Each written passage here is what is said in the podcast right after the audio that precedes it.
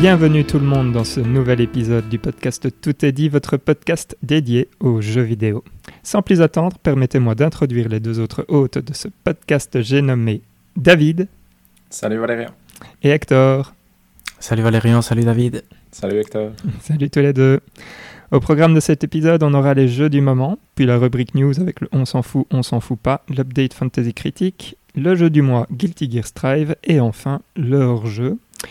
Et on va passer Hector euh, comme d'habitude pour le jeu du moment et on va directement se diriger vers David qui va ouvrir le bal parce que je pense qu'il a un truc vachement intéressant dont il a envie de nous parler.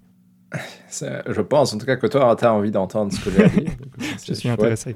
Voilà. Mais donc, euh, moi, c'est un peu, ça fait suite un peu à ce que j'avais dit au dernier épisode. Donc euh, j'avais acheté le, j'ai acheté le DLC de Final Fantasy VII Remake, donc euh, qui s'appelle Intermission, et j'ai eu le temps de le finir entre temps. Donc euh, ça m'a pris un peu plus que 5 heures, quelque part comme 5h20 ou quelque chose comme ça pour le finir. Et franchement, j'ai vraiment bien aimé. J'ai trouvé ça vraiment très chouette à jouer. Je trouve que c'est donc ça rajoute par rapport au jeu original, ça rajoute deux chapitres. Donc le jeu original était divisé en plusieurs chapitres et ici ça en rajoute deux. Et ça suit le personnage de Yuffie, qui est du coup un personnage qui était dans le FF7 originel, mais qui arrivait beaucoup plus tard dans, dans l'histoire et dans le jeu. Et donc ici on va suivre une histoire qui, en tout cas de mes souvenirs, et je pense que j'ai raison, n'a n'existait pas avant. En gros, c'est donc c'est vraiment quelque chose de tout nouveau. Et c'est comment est-ce que Yuffie arrive à Midgar où elle va essayer de voler quelque chose à la Shinra, en gros. Hmm.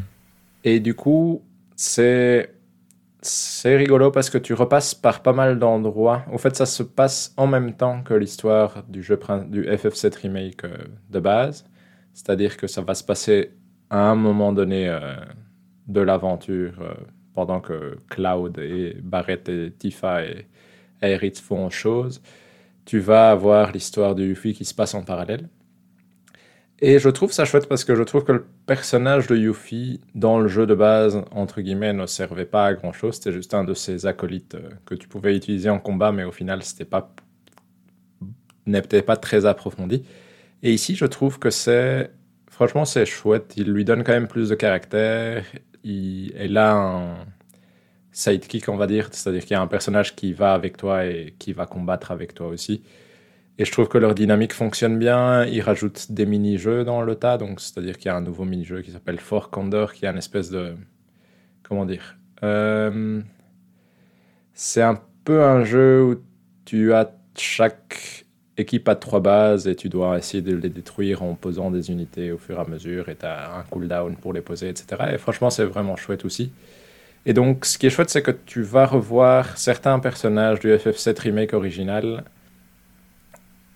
pendant que Cloud et les autres faisaient leur truc. Tu vas voir ce qui se passe un peu, on va dire, dans les, dans les quartiers de, Midgar.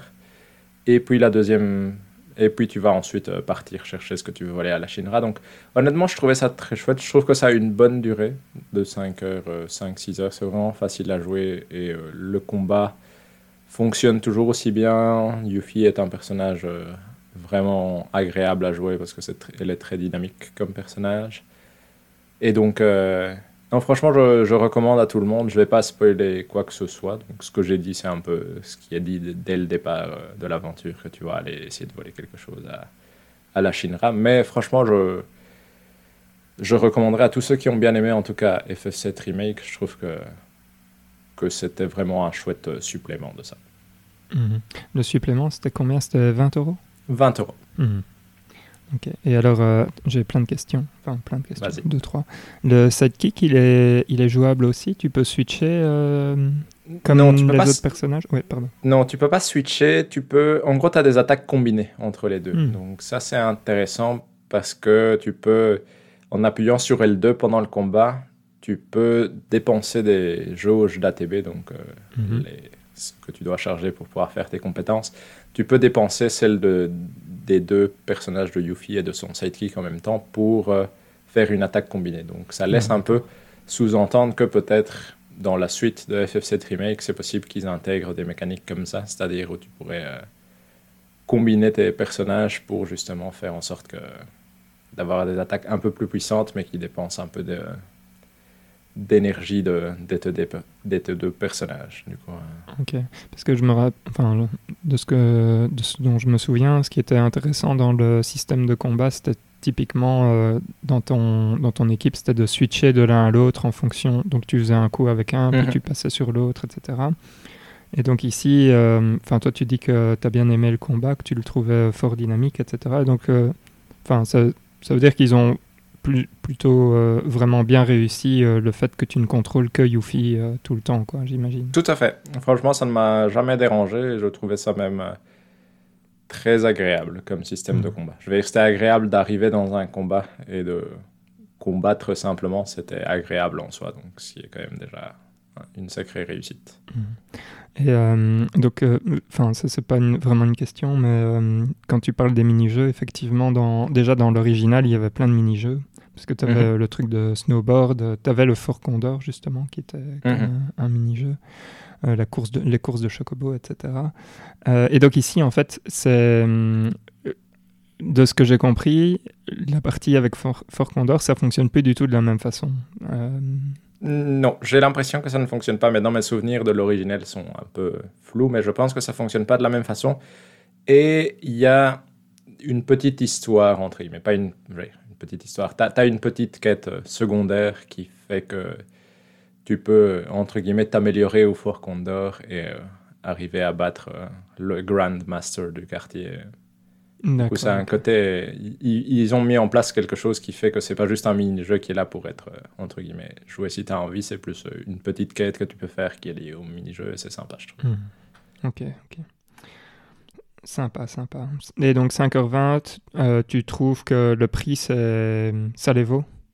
Bah, Je pense que si, si tu as aimé FF7 Remake, mhm. franchement, c'était vraiment chouette à jouer. Et je trouvais ça agréable à jouer. Et je trouve que c'est pas scandaleux. 5 heures de jeu pour 20 euros ne me paraît pas plus scandaleux que ça. Mhm. Du coup, en soi, moi, j'aurais envie de dire que je recommanderais l'achat à tous ceux qui ont bien aimé, en tout cas, FF7 Remake si vous n'avez pas aimé FF7 Remake, il n'y a pas de raison de le jouer parce qu'en soi, c'est exactement le même système. C'est juste. Euh, ça reste un complément non obligatoire à l'histoire. Du coup. Euh. Nice. Ouais, moi ça me donne envie. En plus, euh, j'ai entendu dire que effectivement Yuffie était, était même un personnage auquel on s'attachait assez bien dans, dans, ce DLC, ce qui n'était pas du tout le cas quand tu mhm. jouais à l'original, vu que le premier contact que tu as avec elle, c'est qu'elle te vole euh, tes matériels, ou je sais plus, je sais plus exactement tout ce qui se passe. Mais... mais... franchement, ici, la, dynamique entre les deux personnages fonctionne assez bien, je trouve. Mm. Et c'est assez... Je trouvais ça... C'était charmant, quoi, comme, euh, comme deux chapitres. Très bien. Mais ce n'est pas essentiel, en gros, honnêtement. Je veux dire, tu vois, je n'en suis pas ressorti en mode oulala. Quelle... Euh, nouveauté folle ou qu'elle euh, ajoute à l'histoire, mais euh, c'est vraiment un, petit truc sur le côté, on va dire, mais qui est très sympa. Quoi. Hmm. Je n'ai plus d'autres questions euh, pour toi, David. Donc, si Hector veut jump in et poser des questions, il peut le faire. non, non, j'ai aucune question. Mais ça a l'air chouette par contre, hein, effectivement. Mais la version PS5 était bien, David, j'en profite. Oui, franchement, c'est super chouette parce que c'est en, vraiment en 60 FPS constant. Honnêtement, tu peux choisir entre. En fait, tu peux choisir un mode 4K et un mode 60 FPS, je pense. Et si j'ai bien compris, mais ça, je, je, me base sur ce que disait Digital Foundry, la seule différence entre les deux est la résolution de la version 60 FPS est moindre, la résolution de sortie. Mhm. Mais le niveau de détail et tout est exactement le même. Et honnêtement, c'est si dynamique comme système de combat que les 60 FPS, ça se voit immédiatement et ça fait quand même un un petit monde de différence et c'est vraiment agréable, honnêtement. Mhm. Et comme j'avais dit la dernière fois, honnêtement, je trouve qu'il y a plus de détails en général par rapport à la version PS4. Pour le coup, il y a plus de détails dans l'environnement. Il y a, il y a moins de textures moches par-ci par-là. Il y a un peu plus de personnes en général, ou en tout cas, elles chargent plus vite dans les lieux où il y a des personnes. Donc, c'est, tu gagnes vraiment en confort quand même. Du coup, euh, c'est vraiment la version à faire s'il y a moyen de la faire. Chouette ça. Très bien. D'autres choses, David? Euh, non, pour moi, c'est tout. Non. Mais moi, ça va aller euh, vite parce que euh, j'ai pas, j'ai pas réussi à finir euh, ce que je voulais finir. Pourtant, je suis proche de la fin. hein. je pense qu'il me reste quelque chose comme deux missions, donc j'en ai encore pour, pour une heure ou deux. Mhm. Euh, mais bon, voilà. Suite à certains événements, je n'ai pas pu avancer comme je voulais non plus. Par curiosité, t'en es à combien d'heures du coup? Euh, C'est une excellente question. Je pense que j'ai vu 23 heures euh, la dernière fois que j'ai loadé le fichier. Ok. Ah, Donc c'est pas ouais. si lent que ça, ouais. Non, non, euh, c'est pas si si long, euh, effectivement. Mais euh, donc voilà, il- là, mais j'ai vu, je suis vraiment sur la fin, sur la fin, fin. Donc, euh, donc à voir. J'espère pour la prochaine fois vous pouvoir euh, vous donner mon avis complet euh, là-dessus. Et donc je vais parler bah, euh, un truc, euh, j'en parle tout le temps, c'est Rocket League pour faire une petite update sur sur ce que j'ai vécu dernièrement. Donc J'étais arrivé en platine, je sais plus, il y a déjà de ça un petit temps. Et je me bagarrais en. Donc il y y a trois niveaux en platine il y a platine 1, platine 2, platine 3. Et puis après, tu passes à diamant 1, diamant 2, diamant 3, etc. Donc euh, le système est, est, euh, en plus d'avoir euh, tout ce qui est euh, argent, or, platine, il y a des niveaux à l'intérieur. Et à l'intérieur même de ces niveaux, il y a des divisions. Il y en a quatre. Et donc tout doucement, je suis monté jusqu'en jusqu'en platine 3 en 3 contre 3. Donc là j'étais Wow. vachement, vachement content. Et il s'avère que euh, je suis arrivé en, donc en platine 3 et j'étais vraiment en train d'osciller entre la division 3 et la division 4. Et donc euh, la division 4, euh, juste après celle-là, bah, c'est le niveau diamant. Et donc j'étais j'étais ultra chaud. et il s'avère que c'était quand c'était hier ou avant-hier, j'ai réussi à atteindre le niveau diamant. Et donc euh, ça c'était Voilà, une petite super, ça. fierté. Voilà pour ceux qui ont Ouais, vu ça passer sur félicitations. Twitter. Ouais, félicitations. Et puis après j'ai décidé d'essayer de jouer en diamant. Et euh, eh ben en fait euh, c'est fou à quel point euh, j'ai absolument pas le niveau. C'est vrai? Ouais, je suis redescendu. euh, je suis redescendu vite fait, bien fait. C'est fou, c'est la folie. C'est les, les types. En fait, euh, il y a plusieurs choses que j'aimerais bien dire sur Rocket League euh, euh, au niveau où je suis. Donc en platine 3, je commence à voir de moins en moins d'animaux en fait qui, qui vont juste se jeter sur la balle tout le temps et qui pensent que c'est la meilleure technique pour gagner. Donc dès que tu arrives en platine 3, ça commence vraiment, il y a des vraies rotations. Les gens sont habituellement, quand tu perds 2-0 et qu'il reste genre 1 minute 30, euh, personne enfin, personne n'est en train de lâcher euh, le match ou quoi que ce soit. Donc c'est franchement beaucoup plus plaisant euh, que ce que ce qu'on peut vivre euh, avant. Et, euh, et en fait, quand tu arrives en diamant, bah, c'est la même mentalité. Mais alors, c'est un truc de dingue parce que les, les types, en fait, ils sont, enfin, ils ont toujours un, un step d'avance sur toi, quoi. Ils, ils voient, ils voient le jeu, ils savent tout anticiper, enfin, mille fois plus vite que toi. J'étais impressionné. En gros, c'est comme si toi, tu, tu venais à une course et, euh, et tu te dis, OK, bah, je, je, je, vais, je vais faire un 100 mètres. Et en fait, euh, tu te rends compte que tu es venu et tu as pris une charrette euh, derrière toi que tu essayes de, de tirer pendant que les autres, en fait, ils sont vraiment en train de courir euh, normalement. quoi. C'est vraiment la folie. Et, euh, mais par contre, euh, c'est- vraiment chouette parce que là, tu commences tout doucement à. Enfin, là, il y a vraiment du, du vrai jeu. Quoi. Enfin, je trouve que là, j'ai atteint un niveau où, où je serais très content de, de pouvoir jouer à ce niveau-là euh, régulièrement. Aller plus haut, euh, ça c'est. Là, il faut rêver. faut- faudra s'entraîner un peu plus. Mais donc, euh, donc voilà mon expérience. Mais donc, je suis vite redescendu. Et, euh, et là, en fait, je m'étais préparé. J'ai fait n'importe quoi hier soir. Euh, en gros, je jouais à moitié pour essayer de me faire descendre pour quand on pourrait jouer euh, tous les trois euh, Ah ouais. ensemble. donc je pense que je suis platine 2 là maintenant. Et donc voilà. Mais là, je le fais exprès pour redescendre un peu et puis après, j'essaierai de remonter pour revenir au diamant ou du moins, ouais, réessayer Et ma maintenant-. Et maintenant, avec ton niveau, Alérion, ce serait très dur de remonter en diamant, tu penses ou... Euh, je pense que ça, ouais, je pense que euh, je pense qu'il y a moyen, mais ça va pas Mhm. être facile de juste euh, me dire. euh, C'est ah, pas juste jouer. Si je joue, ouais. parce qu'il y a aussi euh, bah, euh, tomber avec les, les, les bons Les équipiers. bons coéquipiers, ouais. Il Mhm. faut, faut aussi que. Allez. Il faut être concentré. Il faut que je. Là, j'avoue que j'ai essayé de faire deux, trois trucs. On va dire que je, je me jette un peu plus pour essayer d'anticiper des, des ballons que je n'ai pas d'habitude. Parce Mhm. que j'ai remarqué qu'en en diamant, euh, les types en fait font ça, mais eux, ils la touchent à chaque fois. avoir, Quoi.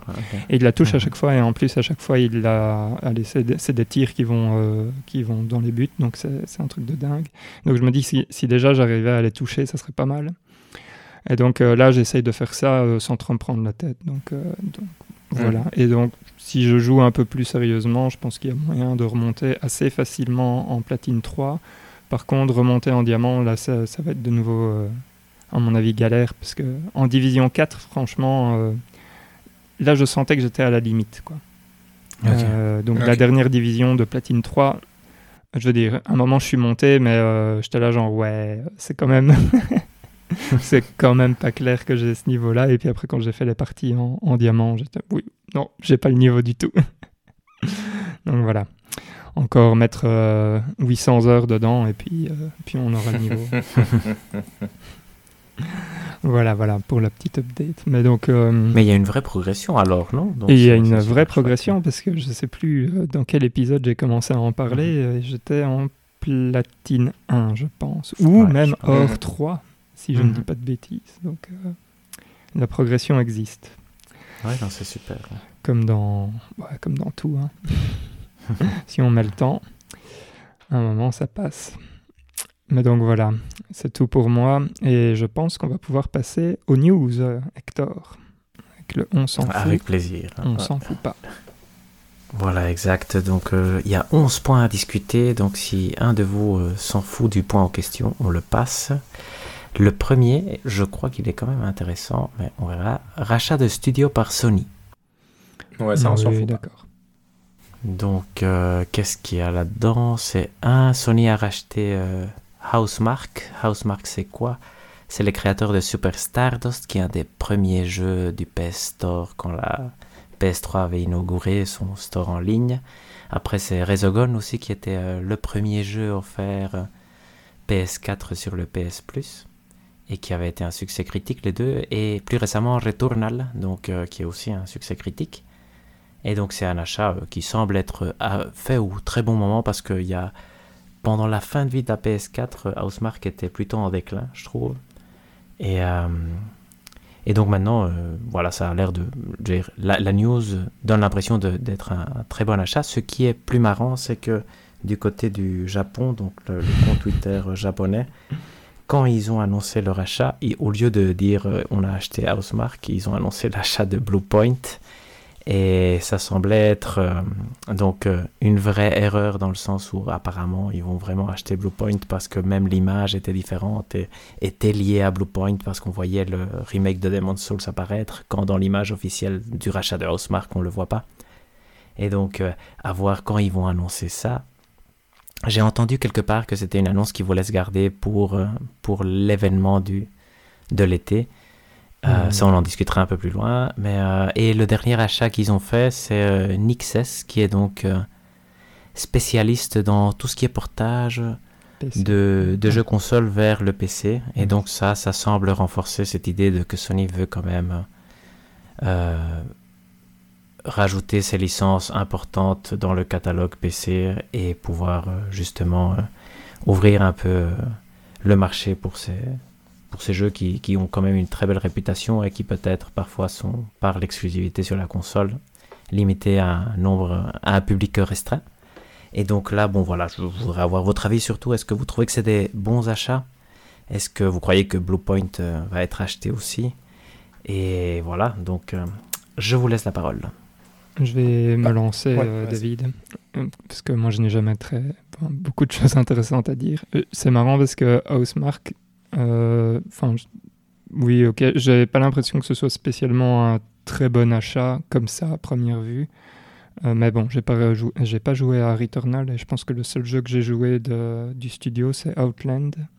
sur PS3. Donc, donc ça date un peu. mais par contre, si effectivement, et j'y crois, je pense qu'ils ont acheté Bluepoint, là c'est marrant parce que, a priori comme ça, je dirais, bof, ils ont Enfin, voilà, ce sont des remakes, mais en même temps, ce sont des bons remakes, donc euh, je pense que ça, c'est bon pour le rimage. En tout cas, euh, c'est l'impression que ça me fait, c'est que c'est un bon achat niveau euh, image. ça, ça c'est bien. Et Nixes, oui, ça, c'est ça, c'est achat stratégique, plutôt. Non, Exactement. Exactement. Et donc, en fait, je suis un peu. Ah, ouais, pardon. moi, je dirais, je suis mitigé. Et donc, je dirais, ouais, le Bluepoint serait le truc le plus intéressant euh, là-dedans. Oh, oui, curieux. Donc, euh, David. Euh, moi, je suis pas de l'avis de Valérian. Pour le coup, je trouve que Housemark, c'est vraiment un bon achat dans le sens où ils avaient l'habitude de faire plutôt des petits jeux plutôt arcade qui avaient, comme tu disais, des bons succès critiques, mais n'étaient pas spécialement des super ventes. Et je pense qu'ici, avec Returnal, ils ont montré qu'ils étaient capables de faire du triple A de, de grande qualité parce qu'en tout cas en termes de succès critique, il est clairement parmi les jeux de l'année.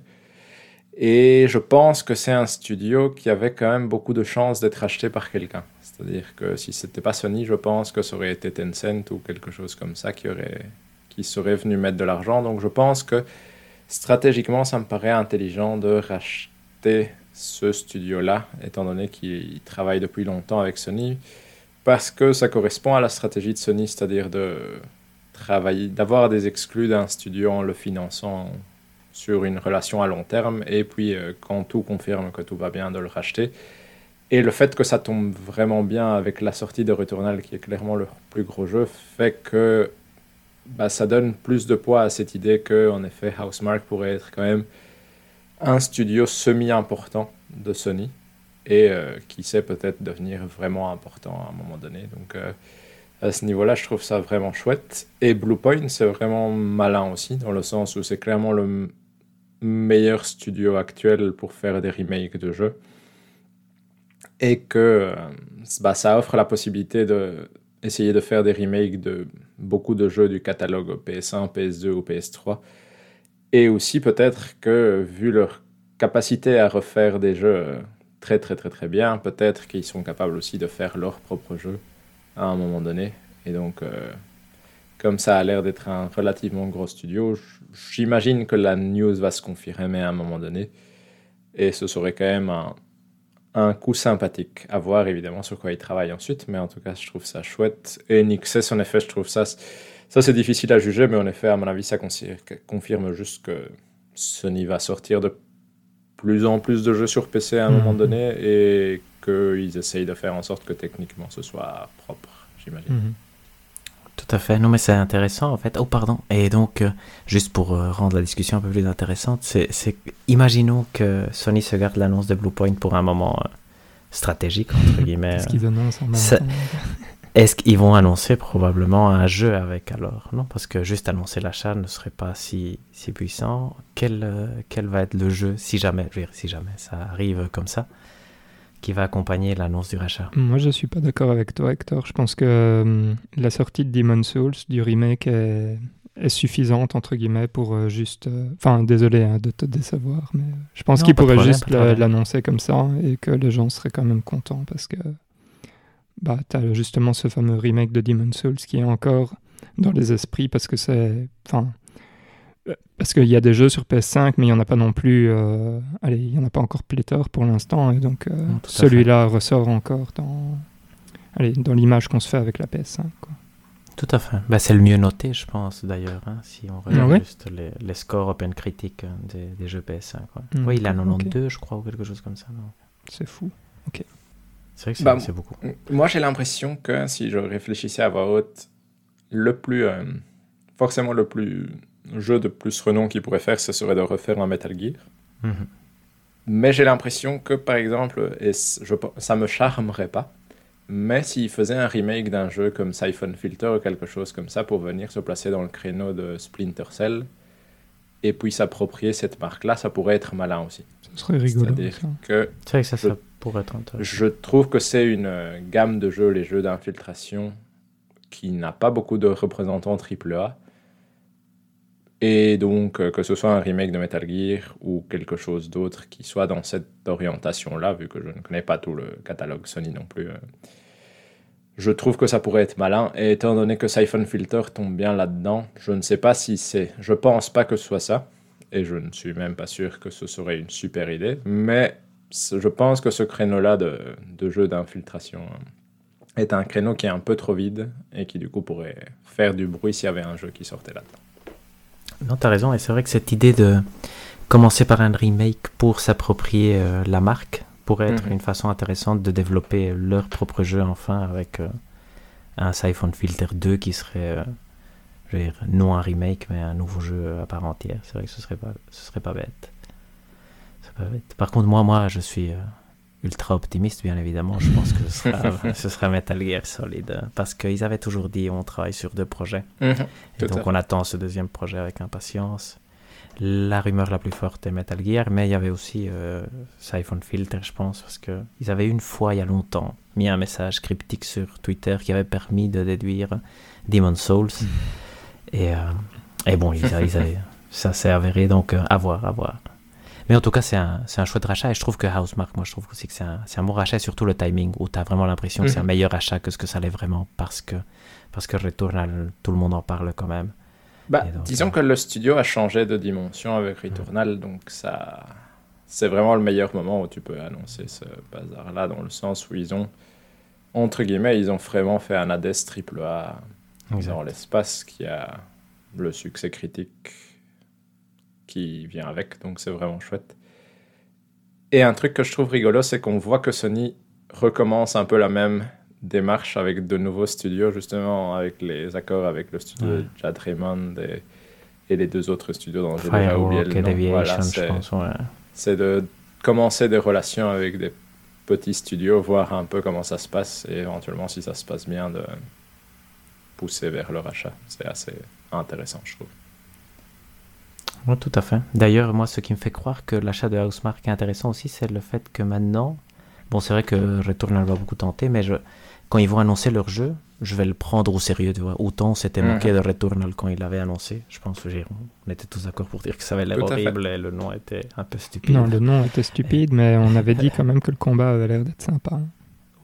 Je pense, on, on Si, si. peut-être ce, ce serait un bon jeu. Je pense qu'on s'était dit, c'était, on avait été légèrement Je l'ai quand même pris comme Metacritic, c'était counterpick. 78. Exact. Et- Ouais, exact. Donc, euh, ils nous ont surpris, je trouve, quand même. euh. Mhm. Donc, euh, ça, c'est déjà non négligeable. Surtout qu'à chaque fois, on est optimiste. Euh, deuxième point, Bluebird Team et Konami s'associent. Ça, on s'en fout pas. Toi, tu dis on s'en fout pas? Ouais, Ouais. moi j'aurais dit on s'en fout, mais ok. Allez-y. Mais alors, Faites-vous on passe, plaisir. on passe. On Oh, On, passe. peut passer, on peut passer. Bah, on peut passer. Bon. On passe. Euh, donc, Indies versus le PlayStation Store. Ah ouais, là je dirais on s'en fout pas. Ouais, ça, on s'en fout pas. Ok, ben donc euh, sur Twitter, un développeur indépendant nommé Ian Gardner, je pense, s'est plaint que euh, avoir de la visibilité en tant que jeu indépendant est très compliqué, euh, surtout sur le store de Sony. Et donc, euh, qu'est-ce qui fait que c'est difficile? Apparemment, c'est sur- surtout la vestusté du, du processus et le suivi pour avoir des contacts avec euh, l'équipe qui est chargée de, de diffuser les jeux est vraiment très complexe. Par exemple, il donnait comme exemple marquant le fait que pour mettre ton jeu en promotion, tu dois recevoir une invitation de Sony pour pouvoir le faire. Et donc, euh, si tu connais personne, tu recevras jamais cette invitation. Et on sait tous que les offres, ben, on le regarde avec la Switch par exemple, c'est une façon très, très efficace de mettre en valeur ton jeu. Et donc Mhm. c'est vrai que si on te le permet pas, c'est vraiment euh, handicapant.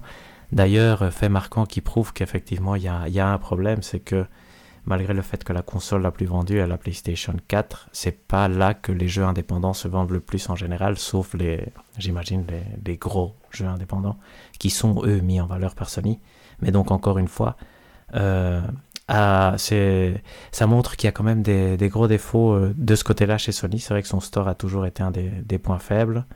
Et donc, mais c'est un sujet intéressant et voir effectivement si cette, euh, parce que ça a fait quand même beaucoup de bruit. Donc, si ça permet de euh, effectivement de, de, modifier et peut-être effectivement permettre aux jeux indés d'être plus visibles, ce qui n'est pas toujours évident parce que parfois il y en a effectivement beaucoup et la qualité est très variable aussi. Donc c'est un problème non trivial, moi je trouve. Et, mais je voulais avoir votre avis. Mais maintenant j'ai j'ai peur de dire des bêtises. Euh, mhm. Dans le truc, il n'y avait pas aussi le fait que Sony euh, faisait payer euh, des sommes super chères pour que les jeux soient bien placés, même les indés, quoi, je veux dire. Tout à fait, mais ça, en fait, c'est c'est pas vraiment un bon argument parce que tout le monde le fait et c'est normal de faire payer pour faire de la pub. Tu vois, c'est un processus normal du capitalisme. donc, c'est l'article de Kotaku était mal titré et ça, c'est un peu tout le monde s'est mis d'accord là-dessus pour euh, plutôt mettre là n'est pas du tout le problème en fait le problème est dans cette partie là où tu peux vraiment pas euh, communiquer avec Sony parce que le fait de payer c'est normal parce que d'ailleurs à un moment le ça je suis d'accord. je, pensais que c'était euh, anormalement élevé pour ça c'est possible. Ça c'est vrai que c'est possible. et en fait il disait que Xbox permet d'avoir des week-ends gratuits mais et que ça c'était la différence de ce que j'avais lu. Mais effectivement. Mais c'est possible que ce soit en plus elle est très très très haut. Mais je pense que là, effectivement, n'est pas tellement le problème. C'est vraiment sur ce, ce côté euh, vétus du processus. mais je pense que en fait, Sony est dans une situation où allez, ils savent qu'ils sont, allez, sont numéro un, euh, etc. Et donc, en fait, c'est difficile de les faire changer eux parce qu'en fait, ils ont, ils s'en foutent, je pense. C'est un peu comme euh, l'histoire avec avec le fait qu'ils viennent à l'E3 ou pas, en fait, ils s'en foutent euh, parce qu'ils peuvent faire leur événement sur le côté et ça sera, ça sera de toute façon un, aussi bon événement qu'il soit fait à l'E3 ou, ce genre de choses. Et donc euh, là, c'est un peu. Enfin, entre guillemets, moi, ça m'énerve un peu parce qu'ils ils sont vraiment en mode oui, bah, de toute façon, euh, on est Sony, on fait ce qu'on veut. Quoi. Et voilà, ça c'était la raison pour laquelle je disais on ne s'en fout pas. Parce que je trouve que leur leur comportement est un peu euh, dégueulasse là-dessus. Moi, de ce que j'avais entendu, pour rajouter quelque chose, de Jason Schreier, c'est qu'apparemment c'est plutôt une question de le, le, département qui est en charge de ça est vraiment mhm. en sous-effectif. Et donc, euh, mhm. c'est ça qui provoque la mauvaise administration, on va dire, de l'ensemble.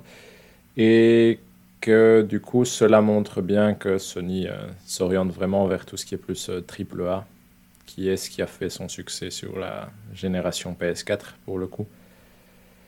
Du coup, je trouve que je sais pas, je trouve ça dommage parce qu'en soi, j'ai un peu du mal à comprendre que tu ne prennes pas un peu plus soin de ça pour justement essayer de d'accueillir des studios indépendants dans le sens où il y a quand même des gros succès indépendants, surtout euh, ces dernières années, même Hades par exemple, ce genre de choses.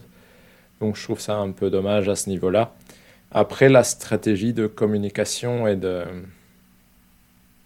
et de, et de sortie de jeu, on va dire, sur ce que disait Valérian, ça, je trouve que au final, la communication des autres manquant d'impact aussi, il n'y a pas de.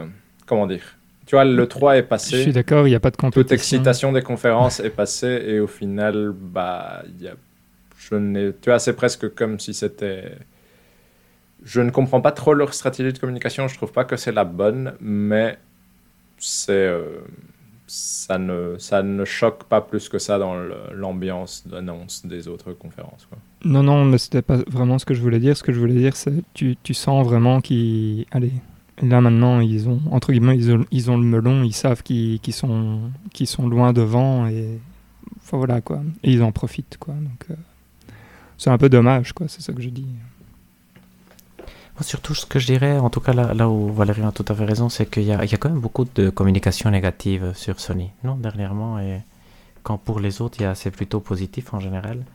Donc, euh, même si les joueurs, eux, sont, la demande existe et on est tous tout à fait d'accord, je veux dire, ils sont, ils sont quand même tranquilles, la PS5 sera, sera un succès, mais ils pourraient perdre cet avantage ici, parce que, tu vois, je veux dire, c'est des bases qui sont en train de se construire, et si, comme Hades est un très bon exemple, tu vois, si Hades avait été exclu, Xbox, par exemple, juste pour donner un exemple, c'est quand même un avantage non négligeable, comparable à un AAA du style euh, Ghost of Tsushima, par exemple. Donc, hmm. euh, Tout à fait. Mais moi, mon- ma question, c'est est-ce que Sony n'est pas en train d'attendre pour faire une année marquante que les autres n'auront pas? C'est-à-dire une année où Final Fantasy XVI arrivera, God of War arrivera, euh, bah, Horizon sera sorti pas très longtemps après, et donc cette année-là, tu ne verras presque que ça.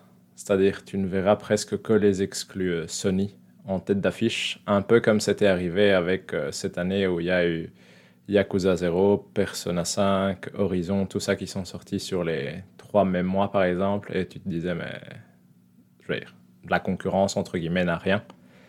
Moi, mon impression, c'est que Sony est juste en train d'attendre d'essayer d'avoir son année qui fasse que tu vas oublier le reste, entre guillemets. Et ça sera quelle année Comme euh, un peu David ils ont eu avec la PS4. 2022 ou 2023 2020. Moi, je dirais le, le chevauchement entre les deux, c'est-à-dire fin 2022 Merde. et puis euh, 2023. Ah, c'est pas grave. Mais c'est mon impression. Et, et je pense, honnêtement, je veux dire, cyniquement parlant, j'ai l'impression que c'est ce qui fonctionne le mieux, dans le sens où tu te souviendras bien plus d'une année extrêmement marquante et d'un peu de semi-vide, on va dire, autour, que d'avoir un bon jeu par an et aucune année où tu te dis, ouf, quelle année, entre guillemets. Du coup, hein. Rien à voir, je voulais, je voulais juste dire, euh, allez, que ce soit en 2022, euh, même fin 2022, c'est pas trop un problème pour moi parce que je suis passé au, au magasin euh, allez, pour acheter le, le jeu du mois et j'ai demandé un peu au type pour savoir Mhm. ce qu'il en était, s'il recevait encore des PS5 et des trucs comme ça. Puis il m'a dit, oh oui, on les reçoit, mais au compte-goutte. Euh, mais dites-moi, euh, je, vais, je vais regarder où vous êtes dans la liste d'attente. Et il a regardé et il m'a dit Ouf, euh, bah, pas cette année, ça c'est sûr. Ok, bah ça marche. quoi. Merci beaucoup, monsieur. Au revoir. Va. On va relancer notre liste Ouais, d'attente. moi j'ai toujours côté. ma précommande Mhm. quelque part qui attend, donc éventuellement on Donc, est peut-être va- plus haut que toi. Valérie. Euh, oui, probablement, parce qu'il m'a dit qu'ils ouais. étaient aux gens d'octobre, qui avaient précommandé en octobre. Mais nous, on avait commandé en septembre, donc on peut peut-être insister, David. Ouais, Non? exact. Leur dire, euh, voilà, que tu reviens d'Irlande tel jour et que tu voudrais la récupérer. Mm, ah là là, Ça pourrait être une bonne astuce.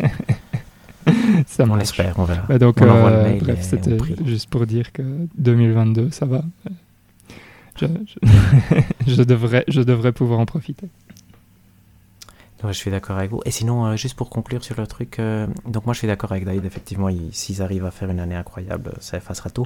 Mais j'espère ici que c'est plus des problèmes vraiment de, de, de processus très vieux Mhm. qu'ils n'ont pas mis à jour Mhm. et qui sont euh, anciens, pas, par- pas par mauvaise foi, mais sinon parce que ça s'est jamais été avéré important et que maintenant Mhm. ils se rendent compte qu'il faut améliorer. Et que...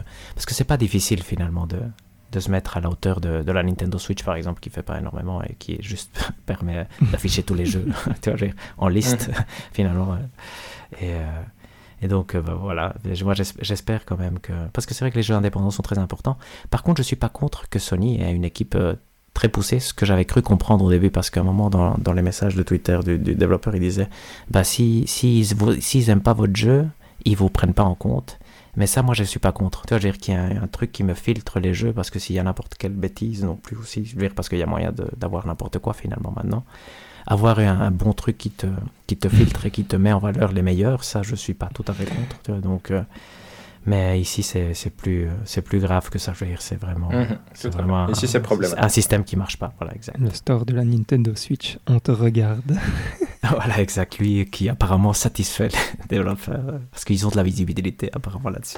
Mais c'est vrai que quand tu mets ton jeu, je sais pas si vous avez remarqué, il y a parfois des jeux à, euh, du style 99% de réduction, Oui. ils sont à 1 euro et c'est vrai que tu les Ils vois. sont, en vois, pre- ils sont premiers et tout. Ouais. Et, et puis Mais tu les t'as vois, les ouais. meilleurs jeux qui sont euh, trois pages plus bas et là jamais pourquoi. Ouais, exact. De la Nintendo Switch est incompréhensible. Pour moi, je le déteste. mais On est d'accord. Et il change chaque jour parce que je pense Mhm. que c'est lié Ouais. aux achats, non? Et donc c'est c'est fantastique. Bon, euh, on dévie un peu. Euh, pas de problème. Le point 4, euh, GTA 6 sortirait en 2025. Trop loin, on s'en fout.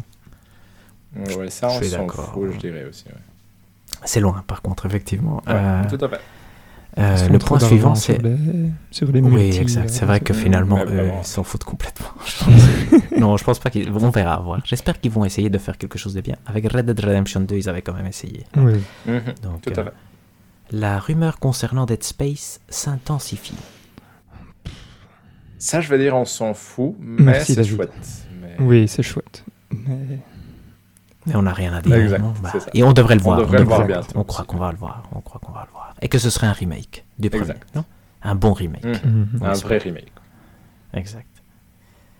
Euh, le point suivant peut être intéressant, mais je ne sais pas si on va, Mm. on va le choisir. Un des pro- prochains jeux de Kojima serait exclusif à la Xbox.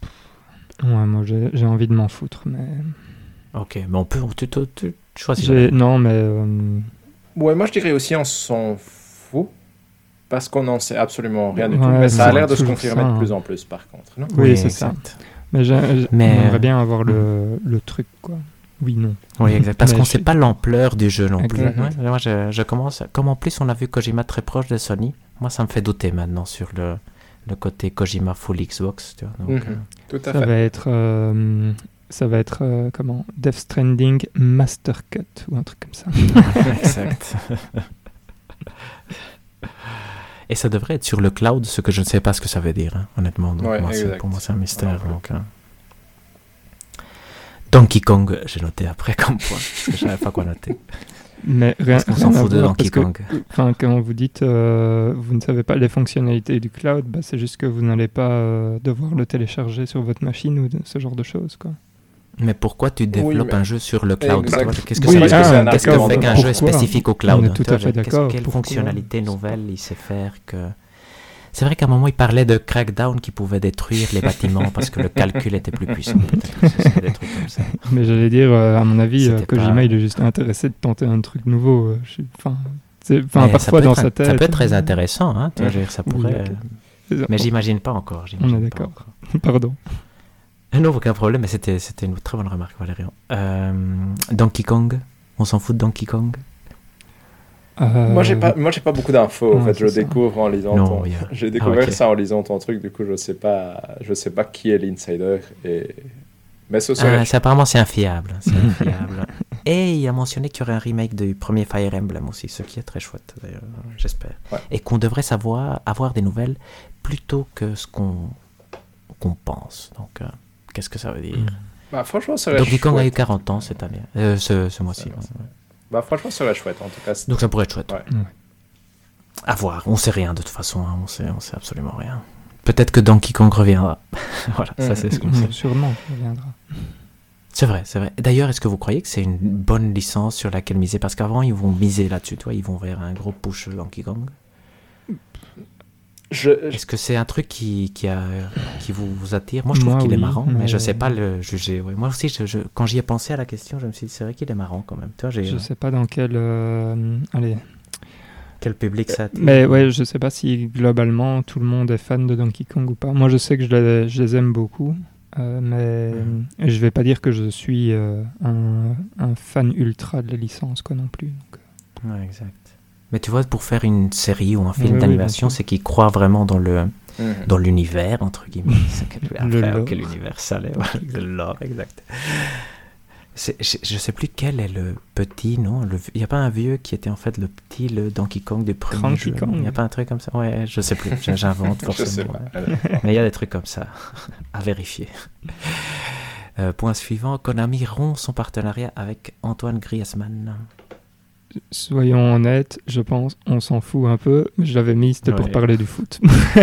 Voilà, exact, c'est vrai. Quelque chose à rajouter non, ne parlons pas du foot, parlons de jeux vidéo. Non, bah c'est. On s'en fout je- aussi, je dirais, mais je trouve ça normal. Oui. C'est typiquement Ouais, le genre de choses auxquelles il s'expose et j'imagine que c'est le genre de choses qui était plus ou moins explicitement nommé dans le contrat. Surtout que là, si je dis Ça. pas de bêtises dans la vidéo, c'est au Japon. Oui. C'est des moqueries envers des Japonais, du coup. Oui. Il y a vraiment rien d'étonnant.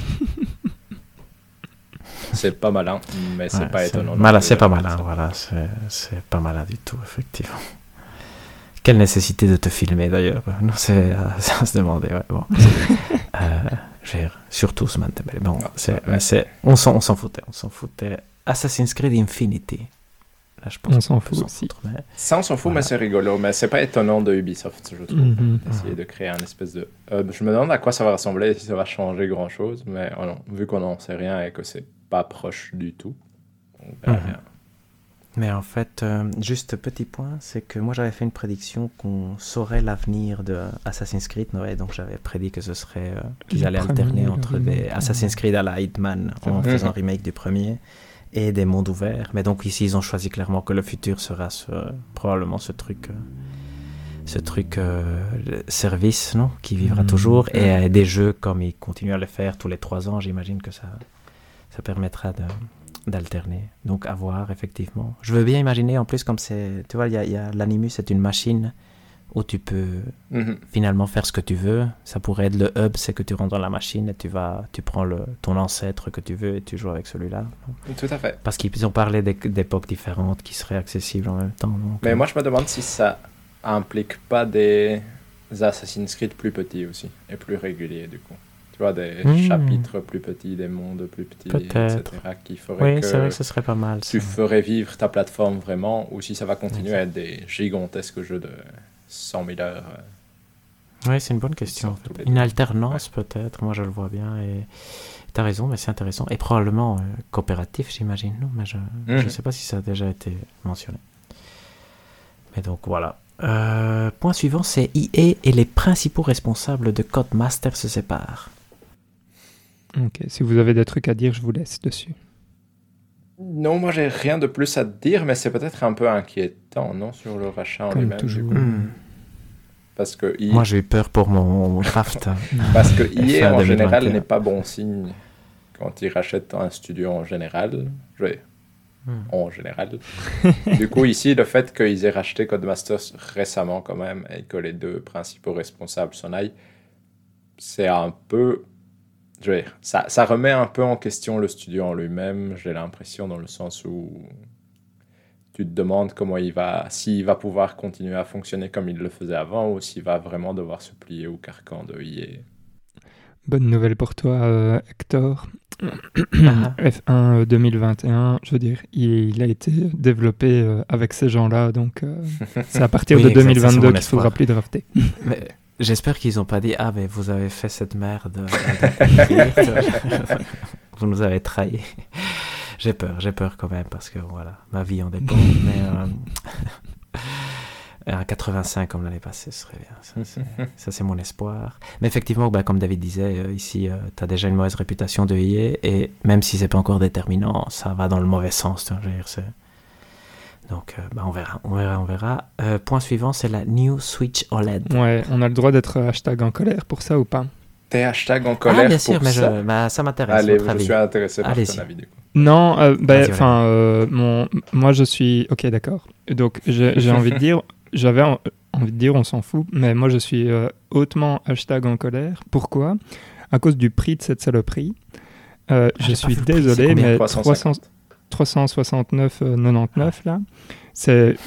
C'est genre, enfin, je sais plus, elle est à combien euh, la- celle de base? C'est genre 320 329. 329, 329. excusez-moi. Ici, je- et, et je trouve ça horrible. Tu sors un truc. euh, allez, elle est sortie quand? Identique. Euh, Il y a 4, Ouais, 5 il y a ans? sept- 5 ouais, ans? quatre, euh, c'est 2017. Ouais. 2017, voilà. Donc, euh, c'est il y a 4 ans, tu sors la, la même et tu le mets plus cher. T'es là, genre, non, non, Nintendo, non, ne faites pas ça, Ça, vous êtes tarés. Et donc, voilà, je suis euh, en colère contre Nintendo parce que je trouve que c'est n'importe quoi de mettre euh, ça 4 ans après plus cher alors que ça ne fait, entre guillemets, rien de plus qu'avoir un autre écran et, euh, allez, et avoir ton câble LAN que tu peux aller euh, taper Ouais, derrière. Ça- ça globalement, il n'y a, y a rien de plus. Quoi. Donc voilà, je suis pas content.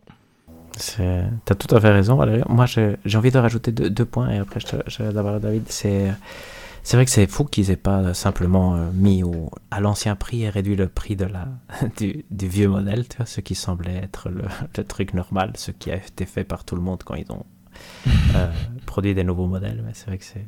Bah, c'est Nintendo hein, d'une certaine façon. Mais le côté positif, c'est que vraiment, il faut pas l'acheter. On est, De ce Mhm. côté-là, on est tranquille. Il n'y aura pas d'impact sur nos jeux. Tu vois, je veux dire. Donc, euh, Zelda Breath of the Wild 2, on pourra jouer avec notre Switch sans vraiment qu'il y ait un impact sur la performance. Et ça, j'étais content de ce côté-là. Tout à fait. Et moi, je suis en effet content de ça aussi, parce qu'au final, c'est c'est vraiment dans la suite de ce que Nintendo faisait avec la, la Nintendo DS et la Nintendo 3DS, c'est-à-dire des évolutions où c'est plus euh, le confort qui est un peu amélioré, mais rien qui change profondément. Et je trouve que ça montre quand même la faiblesse des rumeurs en général qu'on avait parce qu'on nous annonçait quand même un truc qui pourrait faire de la 4K et blablabli et blablabla et que c'était des sources sûres et blablabli. Chapeau à David qui nous avait annoncé que ça allait pas les faire. Et, et du coup, c'est bah, moi comme Hector, moi je suis plutôt content de voir que je ne dois pas l'acheter entre guillemets, qu'il n'y a mm. vraiment aucune raison valable de l'acheter. Et donc euh, ça me rassure honnêtement. Mm, d'accord. Moi, il y a deux points que je veux rajouter. Le premier point, c'est pour rebondir sur ce que disait David. Donc, euh, ça, ne, ça ne veut pas dire non plus qu'il n'y a pas une autre Switch euh, plus puissante qui sortira l'année prochaine. Donc ça, c'est attention. Euh, mais bon, en tout cas, ici, c'est bien parce qu'on avait dit que ça ne sortirait pas cette année. en tout cas, celle avec allez, euh, le mode 4K, etc. Donc ça c'est bien. Et euh, rien à voir, mais euh, la raison pour laquelle j'avais envie de dire je m'en fous, c'est parce que moi je joue que en docké quasi. Et donc juste un nouvel écran, voilà. enfin, je sais pas que vous comment vous consommez la Switch, mais portable aussi. Ah, ouais, bah, voilà. Ok, donc pour toi, Hector, tu Et il y, a la connexion Internet câblée, Valérie. Oui, non, non, mais ce que je veux dire, c'est que, enfin, soyons, soyons honnêtes, le, le principal euh, truc qu'ils ont vendu, c'était quand même, euh, parce que c'était écrit en grand euh, OLED sur... tout à fait, tout à fait. Mais en soi, le dock, tu peux l'acheter pour ta Switch actuelle si tu avais envie d'une connexion Internet câblée. C'est sûr. ta Switch actuelle. Donc, c'est clairement le seul argument de vente réel et l'écran OLED en soi. Tout à fait. Bon, bref, voilà. Donc euh, c'est bien. Vous, on, a, en fait, on est mixte ici euh, comme euh, consommateur de, de, la Switch, donc c'est parfait. oui, tout à fait. Exact. Et dernier point, c'est le state of play. Donc, bah, on s'en fout pas, mais moi j'ai rien vu. Ok, David? Bah Moi j'ai trouvé ça, je veux dire, on s'en fout pas pour qu'on en discute 5 secondes, parce mhm. que je pense qu'on va en discuter de toute façon. C'était un peu insignifiant. Il y a des jeux intrigants, et il n'y a rien d'impressionnant, ni de surprenant, ni de. Donc, euh, je ne sais pas si. Parce qu'en gros, moi, comme gros jeu, leur présentation, c'était Deathloop. J'ai mhm. trouvé la présentation sympathique. Ça m'a permis un peu de mieux comprendre, euh, je dirais un tout petit peu mieux comprendre euh, le jeu. Et c'était sympa. Et l'autre gros jeu en soi, c'était Dead Stranding et sa director Scott, qui nous a un peu précisé ce qui allait être ajouté ça donnait un peu envie, mais ça me faisait la peur de je vais devoir acheter à nouveau ce jeu-là si j'ai envie de faire euh, les nouveautés, et ça, je pense pas que je le ferai. Donc j'espère qu'il y aura une possibilité de mettre à jour pour 10 Oui, avec 10 euros. 10 euros, bah, pour mettre à jour. du coup, ça devient intéressant, parce que ça, c'était pas clair pour moi, mais du coup, euh, ça, c'est chouette. Et puis, il y avait Lost Judgment, qui est le spin-off Yakuza. C'est magnifique, non? Franchement, il est beau. c'est. Mhm. Vous me donnez envie d'aller voir là maintenant. Ouais, franchement, ça donnait envie. Je trouvais qu'il était beau. Moi, je voyais une évolution par rapport à Yakuza 7 même. tout à fait. Dans les animations et tout ça, ouais, je trouvais aussi. Et sinon, il y avait quelques jeux indépendants. Mais donc, je sais pas si toi, tu en as retenu quelques-uns, Hector, pour le coup? Non, pas spécialement. Je trouvais que Moss Book 2 avait l'air mignon et c'est une annonce acceptable. Mhm. Donc, euh, c'est curieux le, la référence qu'ils font au Seigneur des Anneaux qui me paraît un peu trop explicite pour leur propre bien. Euh, Sifu a l'air intrigant, Jet de Far Shore aussi. Et comme tu disais, Lost Judgment, ça, ça m'a plu. Deadloop me tente. Et après, bon, c'était un tout petit State of Play, ce qui est une grosse surprise. Moi, j'ai entendu quelque part que Call of Duty n'était pas prêt et que donc ils ont déplacé ça euh, quand ils seront prêts parce qu'ils veulent le, mettre dans leur événement. Ici, clairement, c'était pas l'événement de, l'été parce qu'ils ont dit on se mhm. revoit très bientôt. Et voilà, on attend tous. Euh, Abandon aussi a déplacé il y a pas longtemps son, son truc. Donc, euh, ça, ça, permet encore de, de s'exciter sans raison. exact. Mais, non. Mais donc, je pense que. Oui, vas-y. Ouais, exact. Mais ça donnait, comme tu dis, un peu l'impression qu'on attend toujours l'événement important de Sony de l'année. Mais euh, je ne sais pas si ça va retomber ou même date où on avait eu par exemple l'événement PS5 de base. C'est possible, en soi c'était en août, hein, si je ne dis pas de bêtises. Mhm. Euh, c'était juin et septembre, non? Ah, Juin et septembre, c'était pas juin et août, mais après je... ah, peut-être tu as certainement raison, hein, mais... Euh, Mais bon, je me demande du coup si Sony n'a pas vraiment profondément changé sa stratégie de communication pour se fixer d'autres dates euh, qui hors de l'E3 et dans des mois beaucoup plus calmes de base. Mais on verra bien. C'est difficile à dire. Je pense que si on a un bel événement pendant l'été, euh, ça nous fera comprendre qu'ils avaient quand même un truc de prévu. Si on n'a rien, on sera fort déçu quand même.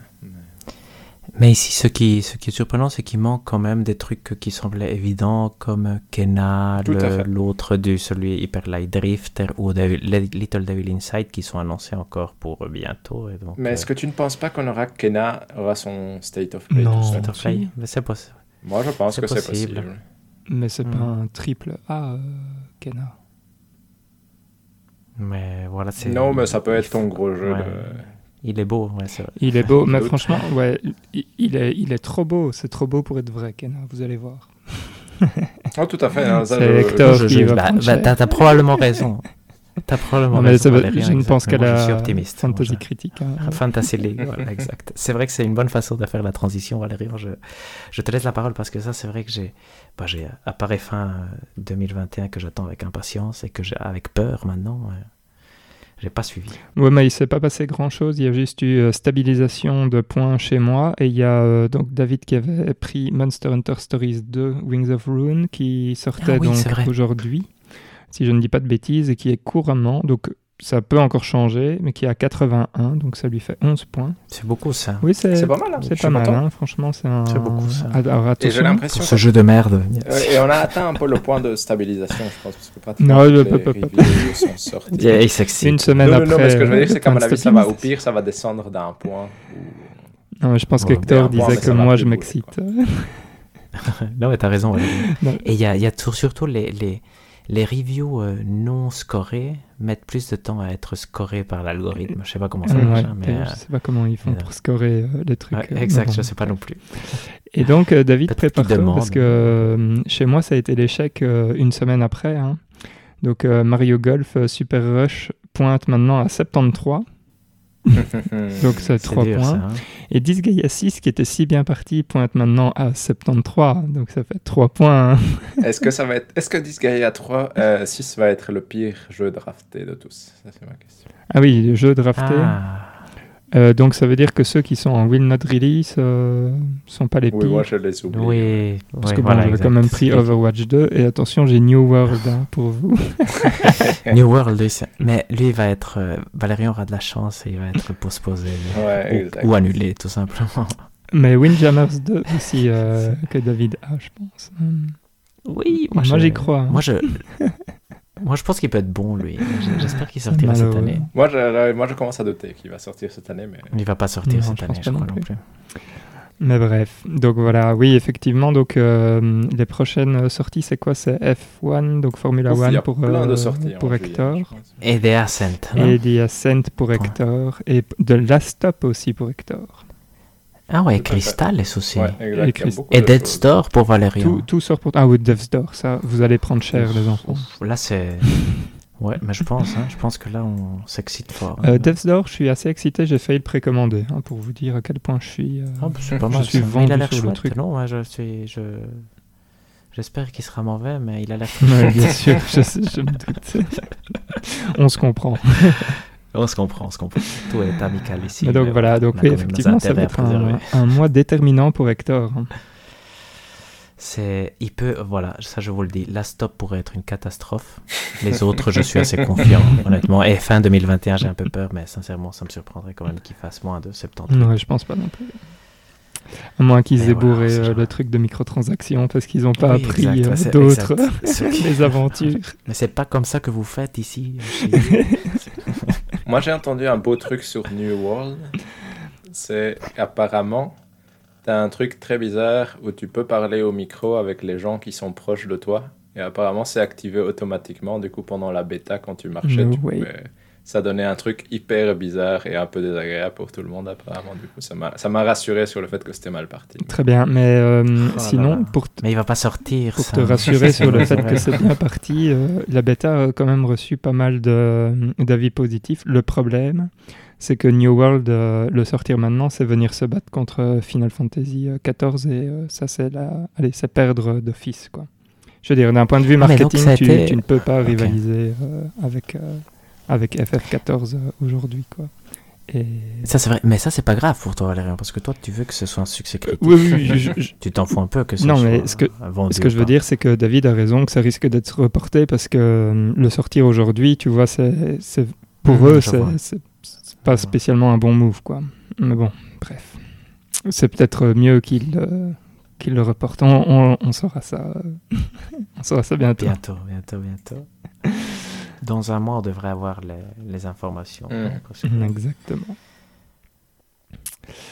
Parfait. Super. Et donc, ça finit euh, le point euh, fantasy critique euh, qui, qui commence à devenir très intéressant. En fait, euh, l'été va être très chouette euh, pour la fantasy critique. Donc, ça, c'est bien.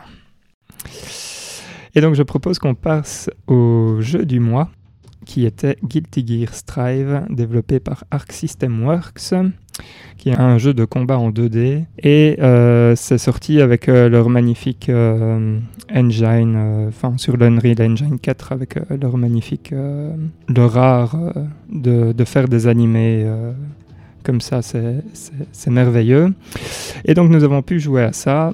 Et je vais commencer par la question habituelle. Combien de temps, plus ou moins, vous y avez joué et qu'est-ce que vous pensez de ce jeu David, vas-y. Alors, moi, je, je- dire la- le nombre d'heures que j'y ai passé est difficile, parce qu'en soi, il n'y a pas du tout de... Si, j'ai été voir tantôt. Il y a moyen Ah, de le voir. Sur la PS5, Ah, sur la tu es en PS5, plus. je peux hein. en plus, mais j'oublie que je peux. Ah, en plus, vous avez. Mais il y a moyen dans le jeu aussi d'aller voir. Ok, mais du coup, honnêtement, ma supposition est que je dois être à une trentaine d'heures. Wow 30 Parce que j'ai ça, beaucoup hein. joué en ligne. Bravo, Basile. Euh, bravo, euh, David. Bien joué, On sent le papa. Il est fier là. Mais On sait ce qu'il attend de Basile. Voilà, 30 heures. exactement. C'est- 30 heures.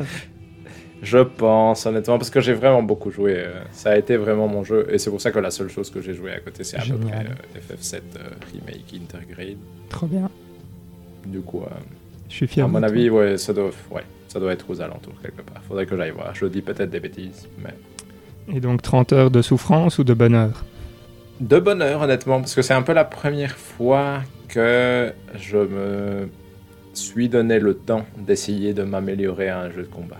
D'habitude, les jeux de combat, c'est toujours quelque chose que je prenais et qu'on jouait un peu sans comprendre grand chose à part qu'on faire un Hadoken ou ce genre de choses, mais sans jamais réfléchir euh, plus que ça, et je pense qu'Hector pourra confirmer.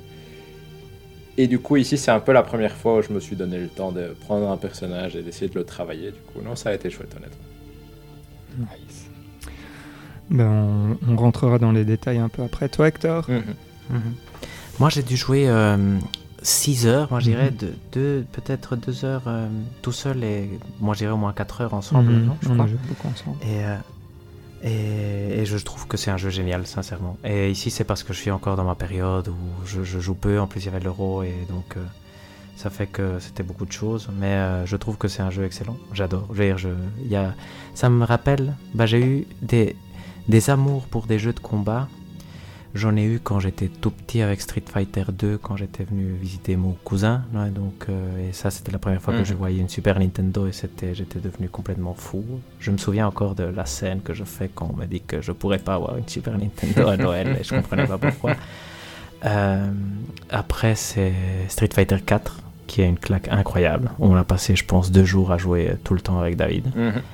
Euh, et après, il y a Guilty Gear, euh, le, je sais plus lequel c'était, mais qu'on a joué avec Valérian où je m'attendais à rien et qui avait été aussi vraiment une claque. Et ici, c'est encore une fois un jeu que je trouve phénoménal. Avec Street Fighter 5, j'ai eu le même effet. Et euh, j'aime beaucoup. Et ça, me donne vraiment envie de, m'entraîner. Je me suis d'ailleurs, euh, même si je jouais peu. Il y a un seul défaut, mais on en parlera après. Ça, prend trop de temps à, rentrer dans le jeu parce que c'est un, chouette jeu où tu pourrais faire 5 minutes, mais si tu fais 5 minutes, ben, tu es en train de connecter au, au serveur et, et tu peux pas jouer. Mais sinon, c'est vraiment. je- J'adore. Je, je voudrais qu'on continue à jouer et à m'améliorer, effectivement. Donc, euh, très très content. Et il est sous-noté d'ailleurs. oui, parce qu'il faut rappeler qu'il a eu 85. euh, et donc, euh, il avait été drafté par Hector. Voilà. La petite note. Et euh, pour ma part, je suis à plus ou moins 7h30 en fait dessus. Et je pense que j'étais à 6h50 tantôt et j'ai rejoué euh, une grosse demi-heure euh, avant qu'on enregistre ici. Et euh, bah, pour moi, c'est tout ce que j'aime. Donc, donc voilà, moi je prends un, grand plaisir à jouer à ça. Et donc ce qui est bien, c'est que j'ai déjà fait un peu avec, avec le précédent jeu de combat, c'était Grand Blue Fantasy. J'avais fait pas mal de ce que David est en train de faire pour l'instant. C'est-à-dire euh, m'intéresser un peu euh, à ce qui est important dans un jeu de combat, etc. C'est-à-dire euh, l'espace entre les deux personnages, quelle est la portée de tes coups et ce genre de trucs. Et ici, j'avoue que, bon, j'ai eu des problèmes d'addiction sur Rocket League, mais, mais je prends presque plus de plaisir à jouer à Guilty Gear Strive qu'à Rocket League. Donc j'espère que je vais passer l'addiction sur Strive bientôt. Et donc effectivement, euh, je pense qu'on peut rentrer un peu plus dans le vif du sujet. Et euh, Hector l'a mentionné, et euh, David l'a mentionné aussi dans, un, dans un truc qu'on va redire quelque part. Donc l'accueil du jeu est probablement le, le, le point le plus négatif du jeu, en fait, euh, n'est-ce pas, Bah, messieurs? Pour moi, c'est Presque seul, son seul point faible. Pour moi, il y en a deux, et en effet, celui-là est majeur dans le sens où j'ai chronométré. Ah, Ça bien. prend vraiment 3-4 minutes. Oui, oui, c'est énorme.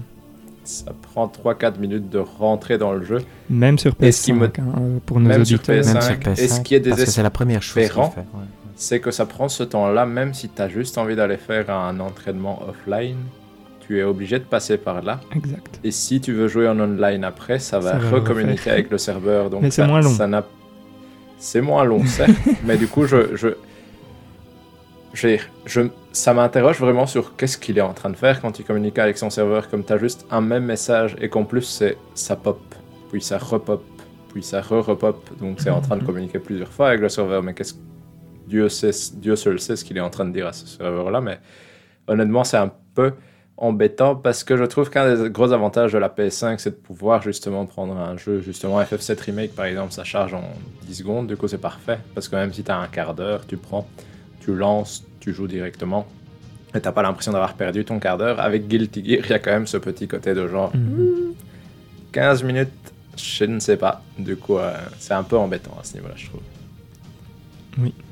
Tout à fait. D'ailleurs, pour illustrer, moi, je, bah, je travaille euh, ici à la maison et maintenant j'ai mon bureau euh, dans le salon et donc parfois je fais des pauses pour jouer et ici je prenais, je disais Guilty Gear, mais je peux pas te dire parce que ça prend juste euh, trop, trop de temps et donc euh, c'est décevant. Et en plus, je trouve le jeu idéal où tu as envie de te dire, euh, il y a des activités dans la PlayStation 5, donc tu Mhm. pourrais mettre euh, un, un training et rentrer immédiatement, tu vois, parce que tu offline et tout. Et ce serait génial, parce que et moi, ça m'a frustré. Moi, une ou deux fois, j'ai, j'ai pas lancé le jeu quand je voulais, j'hésitais et je l'ai pas fait parce qu'il y avait ça. donc, euh, Hmm. Ouais, je suis complètement d'a- d'accord avec vous que c'est assez absurde, mais bon, c'est comme ça. Mais par contre, derrière, une fois qu'on est connecté, Mhm. allez, là c'est pour euh, équilibrer avec une, euh, avec euh, une bonne nouvelle. Je- franchement, le, le code en ligne, enfin, moi j'ai eu. ah, hallucinant. Ouais, j'ai eu un problème aujourd'hui avec une personne où franchement euh, c'était c'était injouable. Mais euh, sur les, je sais plus, sur les 60 euh, combats que j'ai fait, j'ai, j'en ai eu 59 où c'était, où c'était franchement euh, top quoi. Je sais pas vous, euh, si vous avez... David par exemple qui a eu. euh, Tout à fait. 30 Mais ben- Oui, pardon. Euh, bah, moi, je, je pense honnêtement que je suis autour de 300-400 combats. Je trouve que le code en ligne fonctionne très bien. Je trouve que le système de lobby est un peu nul. Oui, c'était ça ton Mais deuxième coup, point. euh, Ouais, C'était parce que c'est là que j'ai passé le plus de temps. Mais du coup, euh, le nombre de fois que j'ai essayé de me connecter contre quelqu'un et que ça n'a pas marché ou que tu essayes de prendre une station mais quelqu'un d'autre l'a prise juste avant et ça marche pas et tu vois. Du coup, je trouve que le système de lobby est une mignonne idée, mais je trouve que c'est pas un système efficace hmm. pour faire fonctionner ça. Et du coup, je trouve ça. C'est pas gênant. Ce n'est pas au point que c'est gênant. Vraiment gênant, mais c'est un peu dommage. Et c'est vraiment mon deuxième point négatif c'est que, à force de faire euh, 400 combats là-dedans, bah. Parfois, justement, ça ralentit un peu l'ensemble, alors qu'une fois que tu es dans les combats, tout, passe, tout va si vite. Mhm. Et c'est si chouette que. Pour rajouter euh, sur le système de lobby, euh, allez, moi c'est pas spécialement une fois que tu es dans le lobby, ça va encore parce que j'utilise la gâchette. euh, allez, tu as des shortcuts et puis tu peux voir qui est en train d'attendre et des trucs comme ça. Et tu peux te téléporter vers la personne, donc ça, ça va encore. Par contre, euh, quelque chose qui m'agace un peu, et puis après, comme ça, je pourrais, comme ça, on pourra parler de ce qu'on aime bien. c'est euh, ce, système de euh, allez, la tour et le changement d'étage que tu ne comprends pas très bien quand tu vas changer d'é- d'étage et, ce genre de choses. Et en plus, à chaque fois que tu dois changer d'étage, bah, tu as, une sorte de, de temps de chargement parce que bah, tu dois changer de lobby. Et puis tu dois appuyer sur un bouton, puis le lobby qui charge et ce genre de choses. Et je trouve que ça, c'est vraiment, ça, ça prend vraiment du temps. Et, et je, enfin, ouais, voilà. Donc ça, ça m'agace un peu. euh, Je comprends, mais juste pour expliquer aux- à ceux qui nous écoutent, mais en gros, tu as un système d'étage qui est le système de classement du jeu. L'étage 10 étant le, le ciel, je pense, et l'étage 1 étant l'enfer, et tu te balades entre ces niveaux-là. Bah, moi, je trouve que le système d'étage fonctionne bien dans le sens où tu te retrouves vraiment contre des gens qui ont ton niveau. Oui, ça c'est vrai. tu sens l'amélioration entre le niveau, l'étage 4, 5 ou 6, qui étaient principalement les étages où je me suis baladé. Je trouve que le fait de ne pas savoir où tu en es pour monter et descendre n'est pas gênant. Mais comme tu dis, euh, moi ce qui m'a gêné parfois, c'est que donc, quand tu combats quelqu'un, tu peux le combattre jusque trois fois, en faisant des rematchs euh, une fois que tu as gagné ou perdu. Et après trois fois, le jeu arrête en disant c'est le nombre maximal de combats que tu peux faire contre quelqu'un, etc. Mhm. pour que tu varies un peu le- les personnes contre qui tu joues. Mais parfois, quand tu perds ou tu gagnes un combat, le jeu décide que tu, tu as gagné un ranking d'étage ou perdu un ranking d'étage et donc euh, va t'envoyer d'un côté ou de l'autre et va couper ton, dire, ta possibilité de recombattre la même personne. Et je trouve ça dommage. C'est, Mm. Ça m'est arrivé quelques fois. C'est un peu frustrant parce que du coup, ça, la personne se, s'en va au bout de un combat, soit toi tu t'en vas au bout de un combat parce que Oui. c'est arrivé du coup. Ça c'est un peu embêtant. Oui, c'est vrai que tu n'as pas le droit de faire euh, le rematch. euh, ça, c'est c'est vrai que ça, Mhm. c'est vraiment dommage. Euh, petite précision, il n'y a pas euh, 10 floors, enfin, il n'y a pas 10 étages, il y en a 11. Oui. Mais le 11, 11e, ouais, c'est ça. euh, Mhm. on ne le verra Oui, jamais. Je pense aussi. Je pense que si j'atteignais déjà le 8, je serais content honnêtement. Ouais, franchement, 8, pas mal, David. Moi, je suis content à mon étage 6-7. euh, c'est là, c'est là que je veux être. Qu'est-ce que, qu'est-ce que vous voulez aborder? Parce que bon, ce jeu est quand même euh, velu, mais en même temps, c'est probablement le jeu Guilty Gear le plus accessible pour quelqu'un qui voudrait commencer avec, euh, avec un Guilty Gear, parce que c'est celui qui a le moins de, on va dire, euh, le moins de systèmes et surtout le moins de possibilités dans les combos. Euh, parce que parce qu'avant on montait à genre euh, 30, euh, 40 euh, coups dans les combos et ici on est plutôt limité à un truc du style euh, 15-20.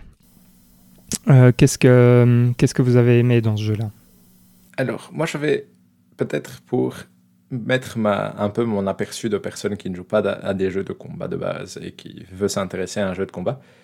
Je trouve ça très chouette que le jeu a un mode qui s'appelle mission dans ce cas-ci. Va savoir pourquoi, honnêtement, aucune idée de pourquoi ça s'appelle mission, mais qui est une série de challenges que tu peux faire et qui vont vraiment partir du basique vers le très complexe et qui servent vraiment à t'introduire au principe et aux idées intéressantes d'un jeu de combat. C'est-à-dire que ça va vraiment partir de voici les coups de base, voici comment garder, voici comment garder en dessous, entraîne-toi un peu, et puis passer aux choses plus avancées qui peuvent être des choses qui existent dans d'autres jeux de combat, mais qui concernent le fait de faire des, ce qu'on appelle des roman cancel, qui sont le fait de entre guillemets, arrêter ton combo au milieu pour le relancer de meilleure façon ou ce genre de choses.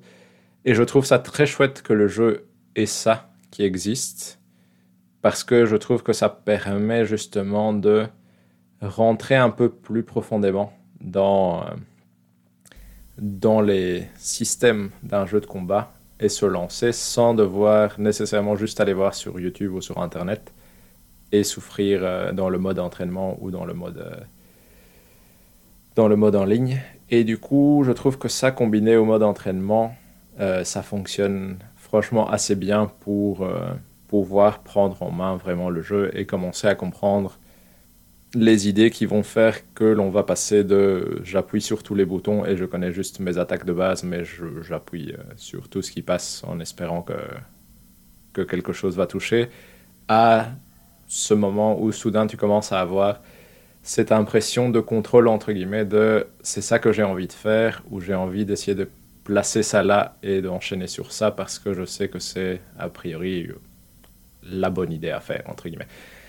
Trouve que le jeu ne va pas assez loin dans le truc, dans le sens où c'est pas assez spécifique à chaque personnage, mais je hmm. trouve que c'est vraiment une chouette introduction et que ça fonctionne très bien. Et du coup, je trouve ça, même si le jeu ne le dit pas explicitement de va et commence par là, je conseillerais vraiment à tout nouveau joueur d'aller faire ça d'abord parce que moi, ça m'a beaucoup aidé et du coup, je me suis senti euh, beaucoup plus à l'aise avec le jeu rapidement. Et du coup, je trouvais ça vraiment très très chouette d'avoir ce mode-là dans un jeu. C'est un bon conseil parce que moi je ne l'ai pas encore fait et je vois qu'il y a plein de gens qui font avec des personnages différents euh, des, des, trucs euh, qui doivent venir de là et je ne sais même pas comment les sortir donc je suis en train. Mais bon, bref, je respecte rien comme d'habitude. Mais je suis d'accord avec toi, David, pour revenir sur l'émission. Euh, je trouve que ça. Enfin, moi personnellement, je trouve que ça manque d'un mode où tu as des combos spécifiques, par exemple, par personnage. Euh. Tout à fait. Mais en gros, clairement ici, eh ben, en gros, ils attendent que tu que ailles dans le mode entraînement et que tu, et que tu testes par toi-même pour découvrir qu'est-ce qui, qu'est-ce qui se chaîne et qu'est-ce qui ne se chaîne pas. Quoi. Mais... Exact. Tu as ton petit trophée après une demi-heure d'entraînement. Je sais pas si vous Oui, je l'ai eu. Ça m'est arrivé, c'était rigolo. Et euh, je sais pas si tu veux rebondir ici, euh, Hector. Euh, toi, enfin, est-ce qu'il y a, d'après vous, est-ce qu'il est qu'il manque des modes de jeu? Parce qu'en fait, on n'a pas dit, mais donc il y, a, il y a très peu de modes de jeu. En fait, il y a, au niveau solo, il y a un mode arcade. On peut jouer contre l'ordinateur ou il y a un mode survival. Donc, somme toute assez classique. Et puis après, bah, comme disait David, il y a le dojo, où là, il y a le tutoriel qu'on est obligé de faire au tout début. Puis il y a l'émission et le mode entraînement. Et, et, le jeu en ligne, bien sûr. Euh. Et il y a le mode histoire qui est une vidéo de 4h30 euh, Ouais, c'est ça. Donc il y a le mode histoire qui est un long film animé. Et c'est rigolo parce que. Donc moi, je l'ai lancé. Je sais pas si vous l'avez lancé. Vous. Mhm. Oui. Non, pas. Et au début, il te demande euh, si tu veux t'arrêter entre les chapitres qui font plus ou moins 15 minutes. Enfin, je sais pas si tu as vu ça, David. Oui, oui, je trouvais ça rigolo. Genre, euh, comme ça, tu as le temps d'aller euh, faire euh, un thé ou, ou tu peux t'arrêter un peu quand tu veux. Bref. Et tu l'as, enfin, vous l'avez vu en entier ou pas? Euh, non, non, j'ai pas, j'ai pas regardé les 4h30 encore pour le coup. Mais il y a un trophée. Mais je ne sais. Sans doute. Ah, il y a un trophée. Mais j'ai.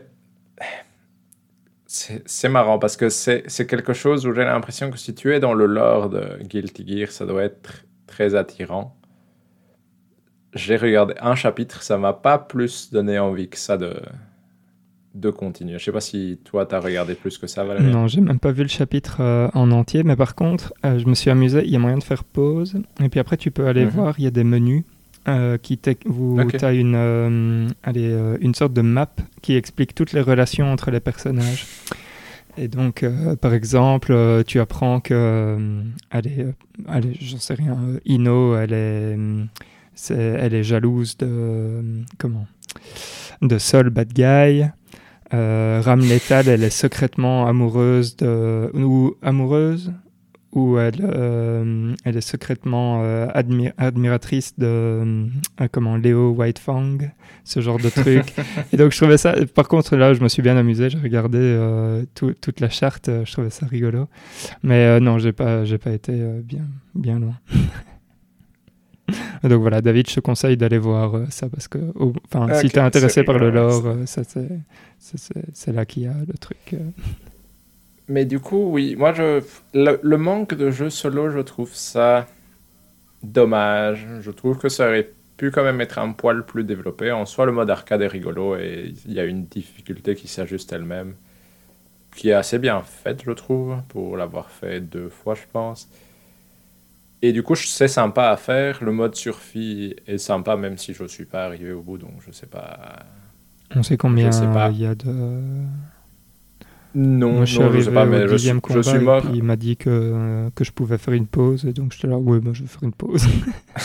Oui, exact. En tout cas, moi, je suis arrivé nulle part que ça me fasse me dire, tiens, je vais gagner quelque chose, il va y avoir un truc spécial euh, qui va arriver. Du coup, je trouve ça un peu dommage dans le sens où j'ai l'impression, de ça ne m'a pas pesé du tout sur mon appréciation du jeu, donc je vais être honnête, euh, je pense ça. que même s'il y avait une chouette histoire, ça n'aurait pas profondément changé mon appréciation du jeu parce que les mécaniques sont très très bien. Mais je trouve ça, ça rend le, ça rend le- le jeu un peu moins accueillant. Parce que le mode histoire pourrait être le mode, entre guillemets, facile pour lancer quelqu'un dans le bain. Mhm.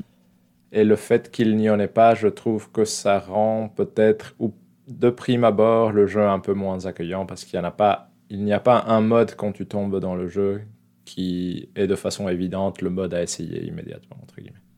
C'est le mode en ligne. Exact. Mais c'est pas le, le jeu en ligne, c'est pas toujours le moyen le plus accueillant d'accord. de commencer un jeu par se faire brutaliser par des gens en ligne n'est pas nécessairement la meilleure idée, mais je Mhm. suis d'accord avec toi que c'est clairement orienté là-dessus. D'ailleurs, autre conseil, euh, si vous avez envie de jouer à un jeu de combat et de profiter, euh, c'est mieux de l'acheter euh, quand, il, quand il sort et d'en profiter au début parce que c'est là où il y a beaucoup de gens nuls comme nous qui y jouons. Et puis après, euh, après enfin, si vous l'achetez dans deux ans, euh, même en solde à 20 euros, euh, ça va faire mal parce que parce qu'il y aura plus grand monde qui ne sait pas jouer. Quoi. Bref, voilà. Euh, toi, Hector, il y a des, enfin, t'as un avis particulier sur les modes qui sont présents dans le jeu Non, j'ai trouvé que bah, j'avais essentiellement on partage le, le même avis. Effectivement, je trouve que l'émission c'est un, un bon truc et bah, je suis moins avancé que David, donc essentiellement euh, en- entièrement d'accord avec vous. Un mode histoire, ça peut toujours être chouette, je trouve, mais c'est pas indispensable, comme disait David. Mm. Donc, euh, Très bien. Et donc euh, la question, parce que c'est vrai qu'en fait on a, on n'a pas dit, mais donc il y a un- le roster est assez limité aussi. Euh, pour un Il y a combien de combattants au total Euh, C'est une excellente question, je ne me rappelle même plus, mais c'est de la petite dizaine, je pense. Euh, si je ne dis pas de bêtises. Tout à fait. C'est genre, ouais, je sais plus, 12, c'est possible. Non, il y en a 15. Ouais, il y en a Voilà. 15. Euh, et donc, est-ce que vous avez trouvé, est-ce que vous avez cherché beaucoup? Est-ce que vous en avez testé d'autres? Ou est-ce que vous avez trouvé tout de suite votre bonheur? Hector, vas-y, dis-nous tout. Ouais, non, moi je, je savais que je jouais, je jouais avec Sol Bad Guy et je me suis même pas posé la question. Mais Hector a toujours été le genre de joueur qui va jouer Ryu dans Street Fighter et va jouer le personnage de base. Non, je joue Ken dans Street Fighter. Ken, si qui est, vous- ouais, exactement, le personnage de base. mais- moi, j'en ai, ouais, moi, j'en ai essayé quelques-uns juste pour, non pas parce que je cherchais mon main dans le sens où je m'étais dit déjà de base, comme j'avais une idée de comment se jouer Leo White Fang, je me suis dit on va essayer de s'améliorer avec lui comme ça. On continue dans, dans le peu que j'avais joué à ce jeu-là. J'en ai essayé quelques-uns et euh, j'en ai combattu beaucoup en ligne. Et je trouve qu'il y a quand même beaucoup de variété dans les personnages, que ce soit dans les types d'attaques ou même le type de stratégie que tu devrais appliquer, entre guillemets, avec chaque personnage. Et ce que je trouve très chouette, c'est que jouer contre les différents personnages en ligne change vraiment d'un personnage à l'autre. Je ne sais pas si tu as eu ça aussi, Valérian, mais moi, il y a des personnages où, que j'arrive à très bien gérer quand je joue contre eux. Mhm. Et il y a des personnages contre lesquels j'ai vraiment du mal à m'en sortir parce qu'ils appliquent euh, une stratégie différente qui est la stratégie de leur personnage de base, on va dire. Oui. Et du coup, je trouve qu'il y a quand même beaucoup de variété dans le casting et dans les styles de combat. En tout cas, mon avis à moi. Mais... Non, je suis tout à fait d'accord. Euh, pour ma part, moi, j'ai, je suis un ancien joueur de Kai Kiske, quand même. Et ici, je me suis reconverti euh, en rame létale parce que, bref, parce qu'elle a des grosses épées. Je me suis dit que il était temps que je joue un perso avec une grosse, avec deux grosses épées plutôt qu'une grande épée. Et, euh, euh, je dois dire que je suis très content d'avoir euh, d'avoir fait ce choix parce que, enfin, mais je, je trouve que parce que j'en ai essayé aussi deux trois autres. J'ai essayé Kai. J'ai un peu chipoté avec Axel, Axel Lowe, c'est ça Euh, pourquoi j'ai chipoté bah, Comme tu disais, David, euh, ça fait partie de mes pires match-up. Euh, je savais pas du tout comment le gérer, donc j'avais besoin de voir quelles étaient un peu ses attaques, lui. Et donc, bref, et Soul Bad Guy, j'ai un peu, j'ai un peu testé. Mais, mais ouais, c'est c'est assez fou de, de voir parce que ils sont vraiment tous uniques en fait. En tout cas, tous ceux que j'ai testés, je me suis pas dit ah tiens ça c'est copie conforme de d'un tel ou quoi. Et donc euh, donc voilà, euh, la- le roster est pas euh, est pas dingue, c'est pas du Super Smash Bros, mais c'est c'est franchement assez comment assez profond que pour qu'on puisse prendre beaucoup de plaisir quoi. Tout à fait. Et il y a déjà un Battle Pass de prévu aussi. Oui. Je dire, un Season Pass qui va en amener. Je ne sais pas si on sait combien, si c'est 4 ou. Je ne sais pas, j'ai pas, je me Je suis pas informé, j'ai failli le prendre. Vous voulez prendre vous? J'ai hésité, mais je me suis dit, je vais voir un peu sur la durée, si je continue à jouer régulièrement ou pas. Mhm. Mais du coup, je ne l'ai pas encore pris. Mais... Ah, D'accord. mais en tout cas, oui, je suis d'accord avec toi que les personnages, je trouve ça. Il y a vraiment beaucoup de variété et c'est. Et au niveau caractère design, Oui. on l'a pas encore dit suffisamment, je trouve, mais le jeu est vraiment magnifique. Je voulais arriver là-dessus euh, juste après quoi. Effectivement, euh, les, les animations sont folles. hein. Enfin, moi je trouve que c'est Mhm. Aussi. il y a, il y a un niveau de détail euh, qui est euh, qui est assez dingue. C'est assez impressionnant. Ouais, leur moteur Oui. est vraiment euh, incroyable. Et alors, euh, petit, petit message à la communauté qui, qui jouerait et qui nous écoute, s'il vous plaît, ne passez pas les, les introductions au début parce que c'est quand même... Enfin, bon, bref, moi ça me met vraiment dans le match. Et euh, je suis déçu parce que tout le monde le passe. Et à chaque fois, je suis là genre, come on C'est... Enfin, bon, bref. Je suis super, Mais franchement, super ouais. fan, ouais. Ouais, mais les personnages sont vraiment beaux et les décors sont super beaux aussi. je Aussi. Mm.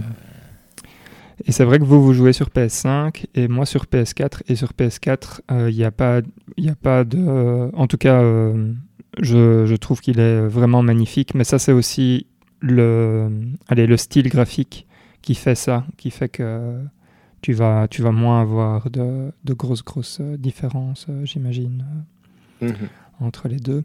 Et alors, euh, au niveau, enfin, moi, ce que je trouve fou, c'est que, bah, quand même, ils ont, ils ont un parti pris qui est assez fou, qui est, euh, par exemple, quand tu fais un contre ou un truc comme ça, tu as le mot counter qui va arriver euh, en plein au milieu de l'écran, euh, en gros, comme ça et tout.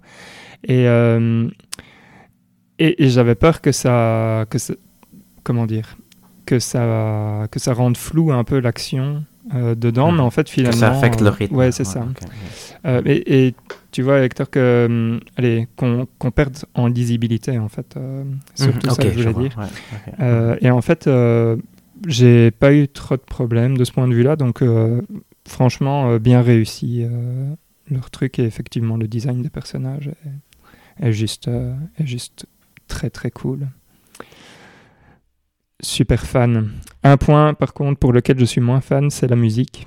Je sais pas ce que vous en avez pensé, mais je trouve que ça fait un peu euh, vieillot, en fait, euh, par rapport au, allez, au précédent, par exemple. Mais j'avoue qu'on n'a peut-être pas assez joué au précédent ensemble euh, pour, euh, pour que vous vous rappeliez, mais... Oui, exact. Moi, je, moi, je dirais qu'elle est. Elle m'a pas dérangé, mais je ne l'ai pas trouvée marquante. Là où d'autres jeux comme Street Fighter ou ce genre de choses ont quand même des musiques marquantes en général, ici, Mhm. Elle me reste en tête, mais j'ai l'impression que c'est vraiment à force de, de faire Non, mais là- 1000 combats qu'elle me reste en tête, plus que pas Je- euh, le plaisir. Je pense que je me suis mal... euh, Je veux dire la musique qui est euh, pendant les combats, hein, pas la musique du lobby. Et la musique pendant les combats, en fait, euh, je trouve ça... Enfin, je trouve que c'est ok, mais typiquement le fait que- qu'il y ait du chant derrière, dans chaque, ça me, Mhm. ça me perturbe énormément, en fait. Je, je dois être honnête avec vous. Mm. Moi, ça ne m'a pas dérangé, mais euh, ça ne m'a pas marqué non plus. Je veux dire, c'est vraiment. Mon cerveau la filtre pour le moment, honnêtement. Euh, oui. J'avoue que pour un jeu de baston, c'est difficile d'aller euh, d'aller loin dans, dans ce qu'on a aimé, etc. Parce que comme il n'y a pas Mais- d'histoire, mais vas-y David, Mais toi y des Moi, points. quelque chose que j'ai bien aimé et que je suis content, entre guillemets, par exemple, qu'il n'y ait pas de bouton pour faire des autocombos, comme euh, c'était devenu un peu plus à la mode avec des Dragon Ball Fighter Z et ce genre de choses. Mhm. Dans le sens où j'ai l'impression que c'est un jeu quand même exigeant dans ce qu'il te demande de faire, parce qu'il ne va jamais te faire de cadeau sur ton combo. C'est-à-dire que c'est pas nécessairement complexe de le faire, mais tu vas quand même, pour pouvoir faire un long combo, ça va vraiment être un enchaînement de choses qui vont devoir être bien timées et pas simplement, euh, comment dire, en le jouant, j'ai vraiment cette impression que ce qu'ils ont voulu faire, c'est de rendre chaque coup quelque chose d'important dans ton combo Mhm. et que ça fonctionne très bien et qu'il ne le fait, mais moi c'est un truc que j'aime bien en général, c'est un jeu qui ne te donne pas un moyen en tant que novice de juste entre guillemets euh, appuyer Mhm. sur un bouton et que ça fasse un truc incroyable. Et c'est quelque chose qu'en général j'aime bien, c'est-à-dire quand un jeu te, te montre qu'il est nécessaire d'avoir un peu de rigueur pour réussir quelque chose de bien et que en plus il met ce mode mission à côté pour t'apprendre un peu les bases de apprends à être un peu rigoureux parce que c'est ce genre de choses que tu vas pouvoir appliquer pour t'améliorer un peu. Je trouve que ici le jeu atteint un bon équilibre pour moi, mais après je ne suis pas un expert de jeu de combat, mais dans le sens où il est exigeant, mais il te met en même temps les outils en main et il est suffisamment dynamique et beau pour que même quand tu entre guillemets, tu ne sais que faire ton attaque de base ou ton attaque spéciale, euh, typiquement demi-cercle, euh, un bouton, ça fasse un truc beau et chouette et qui met plein de choses à l'écran. Mais derrière, il y a vraiment une exigence qui fait que euh, c'est vraiment chaque combat est, une énigme. Je ne sais pas comment le dire autrement. Quand je joue en ligne contre quelqu'un, c'est vraiment le premier combat. Tu sens qu'il y a cette tension de je dois comprendre comment toi tu joues et quels sont les, Mhm. entre guillemets, les deux combos que tu vas essayer d'enchaîner en boucle parce que c'est probablement les seuls que tu connais correctement et comment est-ce que je peux les bloquer. Et je trouve ça, mais c'est ma première fois que je m'intéresse vraiment à un jeu de combat profondément, c'est, je trouve ça fascinant Mhm. parce que ça donne vraiment cette, cette impression de, de voir un peu, euh, comment dire, déconstruire ce que l'autre essaye de faire pour euh, appliquer la bonne solution au bon endroit. Et je n'y arrive clairement pas pour le moment, parce que sinon je, je serais à l'étage 10 et pas à l'étage 5 ou 6. Mais je trouve ça fascinant et je trouve ça hyper, euh, comment dire, hy- hyper intense comme, Mhm. comme jeu. C'est ce que tu dis, c'est correct. En fait, euh, mais euh, je sais pas. Donc là, je pense qu'avec ta trentaine d'heures, de toute façon, tu es, même meilleur que moi, donc tu as un meilleur euh, point de vue là-dessus.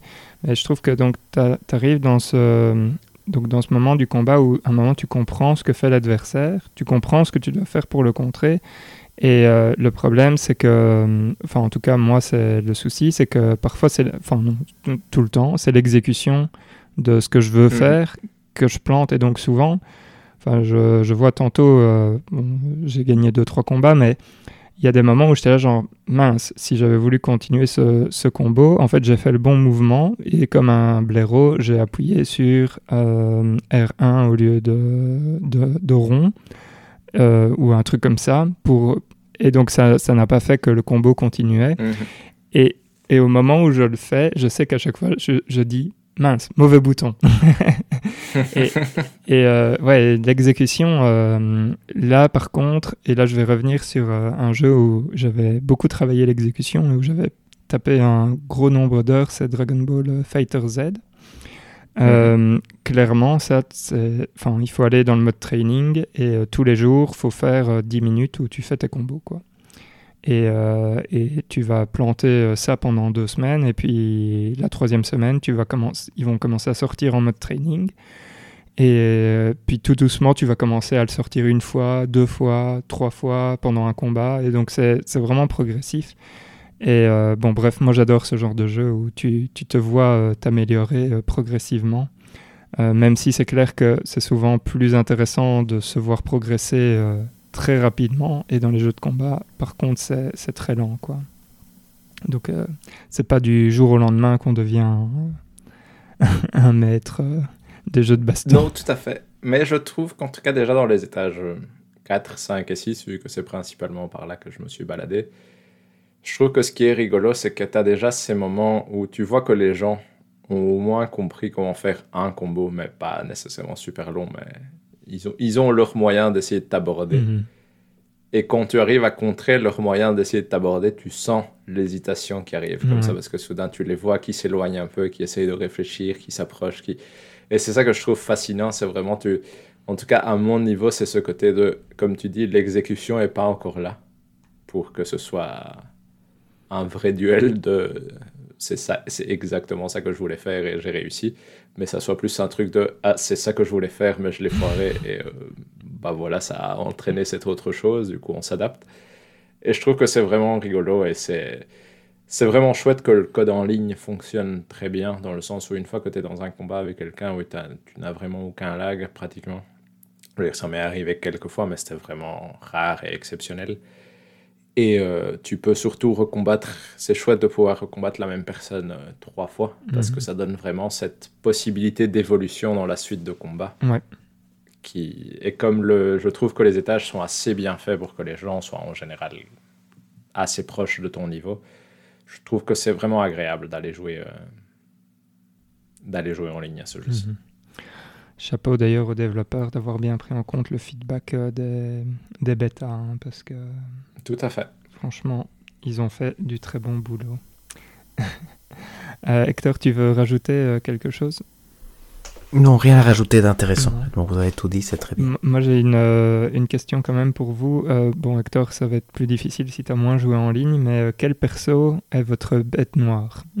Donc moi je l'ai dit, c'est Axel Lowe. Je déteste jouer contre lui. moi j'ai joué que offline, donc c'est vrai que je peux pas répondre. Alors, moi, c'est. J'en ai. Les trois que j'aime le moins, c'est Axel aussi. Mhm. C'est Milia Ah oui, Milia. Je, je, déteste son combo de je saute, je te laisse un truc. c'est un combo que je, je, je, hais au plus profond de mon mhm. âme. Et une que j'avais du mal, mais je commence à m'adapter, c'est Ino. Je ah trouve qu'elle est, elle est rigolote. Elle m'amuse. Mais je, elle me bat souvent, mais elle m'amuse encore. Et Zato, c'est pas mon préf non plus. Hein. C'est pas un bon match-up, mais je le vois ah moins, du coup, il m'emmerde euh, un tout petit peu moins, je dirais. Ouais, c'est vrai que Zato, je pense que je l'ai vu deux fois euh, à tout casser, donc euh, je le vois pas souvent. Mais Axel, honnêtement, avec le fait qu'il te maintient à distance, c'est horrible, honnêtement. Et je déteste son, coup qui vient par derrière, que tu dois bloquer. Ah là là, celui-là, je le, je le hais au plus profond de mon âme, parce qu'en plus, je le vois quand il le fait, et je suis là genre, mais allez, pourquoi tu bloques, papa? Enfin bon, bref.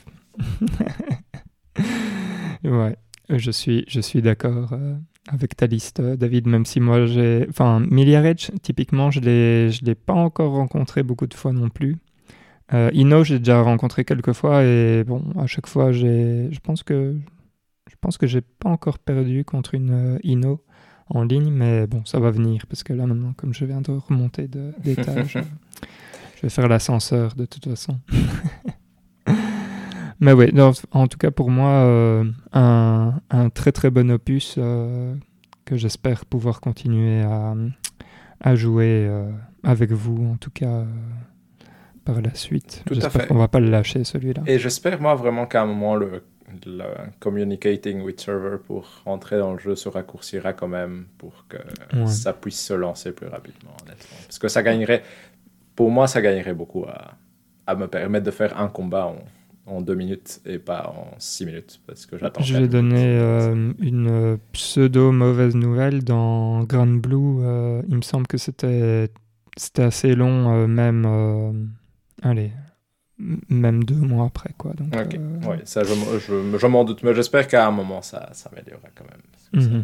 Bah, déjà qu'il le fasse pour, pour le fait que quand tu rentres dedans, tu puisses avoir accès par exemple au training sans. Mhm. ça, ça serait vraiment top quoi. C'est ce que c'est tout ce que Hector demande pour pouvoir euh, jouer plus. Mais donc voilà, je sais pas si vous voulez rajouter quelque chose sur ce, sur ce très très bon jeu du mois qui effectivement euh, mérite un peu plus qu'un 85, Hector. Mhm. je suis d'accord. anecdote personnelle, j'ai pas encore d'ampoule, je veux dire de cloche sur mon doigt, ce qui est quand même euh, pas ah. mal parce que quand je jouais à Street Fighter 2 de tout petit, je me souviens avoir eu des cloches au doigt ou à Dragon Ball aussi. Et je pense qu'Hector aussi. Du coup. Oui, tout à fait. Pour l'instant, ça va. Mais c'est dû aussi aux, boutons des manettes qui sont moins euh, rigides qu'à l'époque. C'est vrai. Parce que moi aussi, j'en avais. Euh, et, ici, je n'ai pas eu le, le coup, même si. Euh, même si normalement tu devrais commencer à le sentir dans tes doigts à un moment. mais je le sens un peu, hein, mais, ah, voilà, mais ça va encore. Quoi. Mais oui. Excellent. Ben donc on peut clôturer le point sur Guilty Gear Strive que nous recommandons donc euh, à tous ceux qui veulent euh, venir se battre contre nous. on est impatient de vous rencontrer. Tout à fait. Est-ce que est-ce qu'on passe au hors-jeu? Oui, hein, je pense que c'est la suite euh, des événements. Et donc, euh, comme Hector n'a pas beaucoup parlé, je te laisse la parole, Hector. Merci, je vais. C'est vrai que j'ai pas beaucoup préparé, mais je vais prendre donc un, livre que j'ai lu récemment et que j'ai trouvé vraiment excellent, qui s'appelle Mémoire de fille de Annie Ernaux. Annie Ernaux est une écrivaine très connue qui fait des trucs euh, plutôt autobiographiques. Et je trouve que ce livre Mémoire de fille est vraiment euh, incroyable. Elle raconte un événement qui lui est arrivé quand elle était jeune.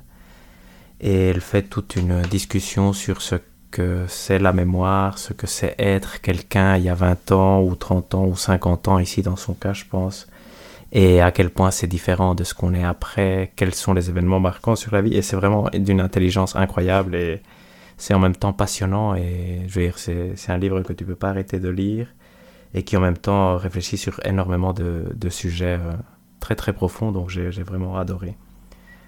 Euh, je recommande absolument. Ça a l'air sympa. Mhm. Oui, tout à fait. Euh, je vais prendre la main, David, et comme ça tu pourras terminer euh, avec le tien. Euh, donc moi, moi j'ai très très mal préparé mon hors-jeu. Donc je vais vous parler de Summer of Lave, qui est un manga de Keigo Shinzo. c'est édité par le Lézard Noir, qui est ma nouvelle maison d'édition préférée. J'achète tout de ce qui sort de chez eux. Et donc c'est un gros volume, hein. c'est un truc qui fait genre 315 pages. Euh, donc c'est assez fat. Ça coûte 18 euros dans mes souvenirs. Et euh, qu'est-ce que ça raconte? Ben, En fait, ça, ça raconte euh, l'histoire de deux amis qui, qui, habitent une petite, on va dire, un petit bled. Et il s'avère que près du bled, il y a une montagne. Et un jour, ils sont, ils sont à l'école et cette montagne explose. Et donc il y a une éruption volcanique juste à côté de chez eux. Et, et alors, euh, ce que ça fait, c'est que ça va transformer euh, comment dire, le petit bled en bah, un site touristique euh, qui, est juste blindé de, gens partout parce que ça devient une station thermale ultra, ultra prisée. Et donc c'est assez drôle parce que bah, en fait il y en a un qui Enfin, il y a plusieurs questions qui sont, qui sont abordées euh, là-dedans, qui sont euh, en gros, euh, est-ce qu'on a le droit d'être en colère, par exemple, quand tous nos désirs semblent comblés Ou est-ce que, par exemple, allez, quand on fait la fête et qu'on est en fait dans un, dans un monde euh, comme ça euh, Est-ce que la joie est vraiment sincère en fait quand on voit les autres euh, faire la fête, etc. dans un, dans cette station balnéaire? Et donc, donc voilà, c'est ce genre de questions que ça pose. En fait, le dessin est très. Enfin, j'aime beaucoup le dessin et je trouve que les, deux personnages sont, sont, très marrants et leur, leur relation fonctionne très bien. Donc, j'ai pris beaucoup de plaisir à lire ça.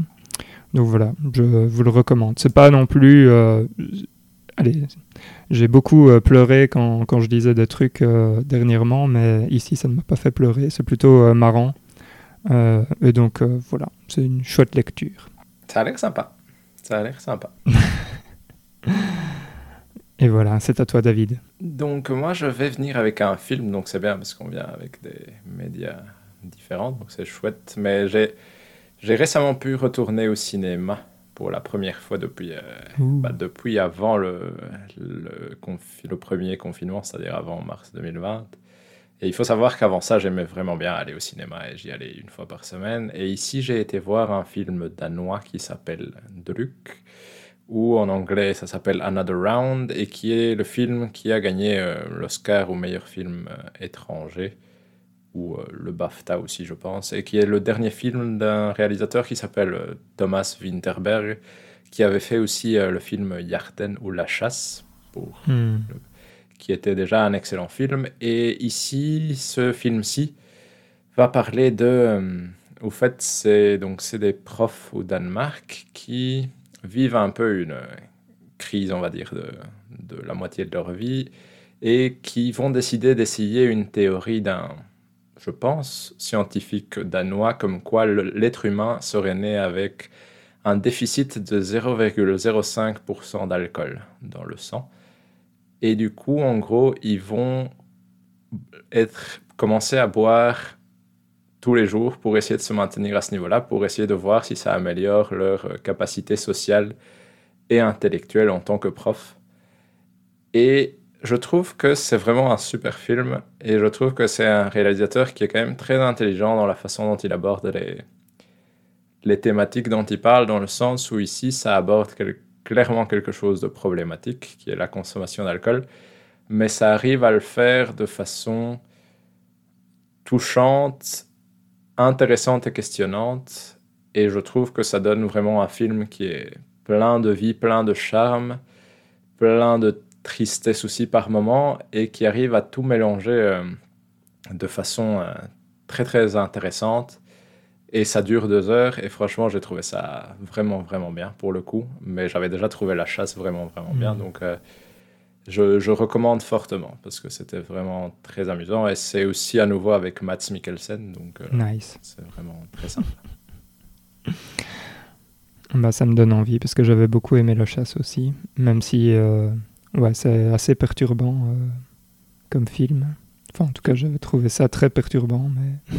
Tout à fait. Et ici, ici je trouve ce film si. Euh, c'est pour ça, c'est ça qui est chouette, c'est que c'est questionnant sans te donner une. Euh, je veux dire, ça va pas faire de la morale à mhm. aucun endroit, mais ça va te poser plein de questions. Mhm. Un peu sur. Euh, ici, plutôt la consommation d'alcool, etc. Mais franchement, c'était vraiment chouette. J'ai vraiment bien aimé. Très bien. Allez voir donc. Tout à fait. Quand on pourra. Alors, euh, avant de dire que tout est dit, j'ai oublié, euh, comme d'habitude, euh, la vie en trois mots sur Guilty Gear Strive, que j'avais mis dans un coin et que j'ai oublié de ressortir.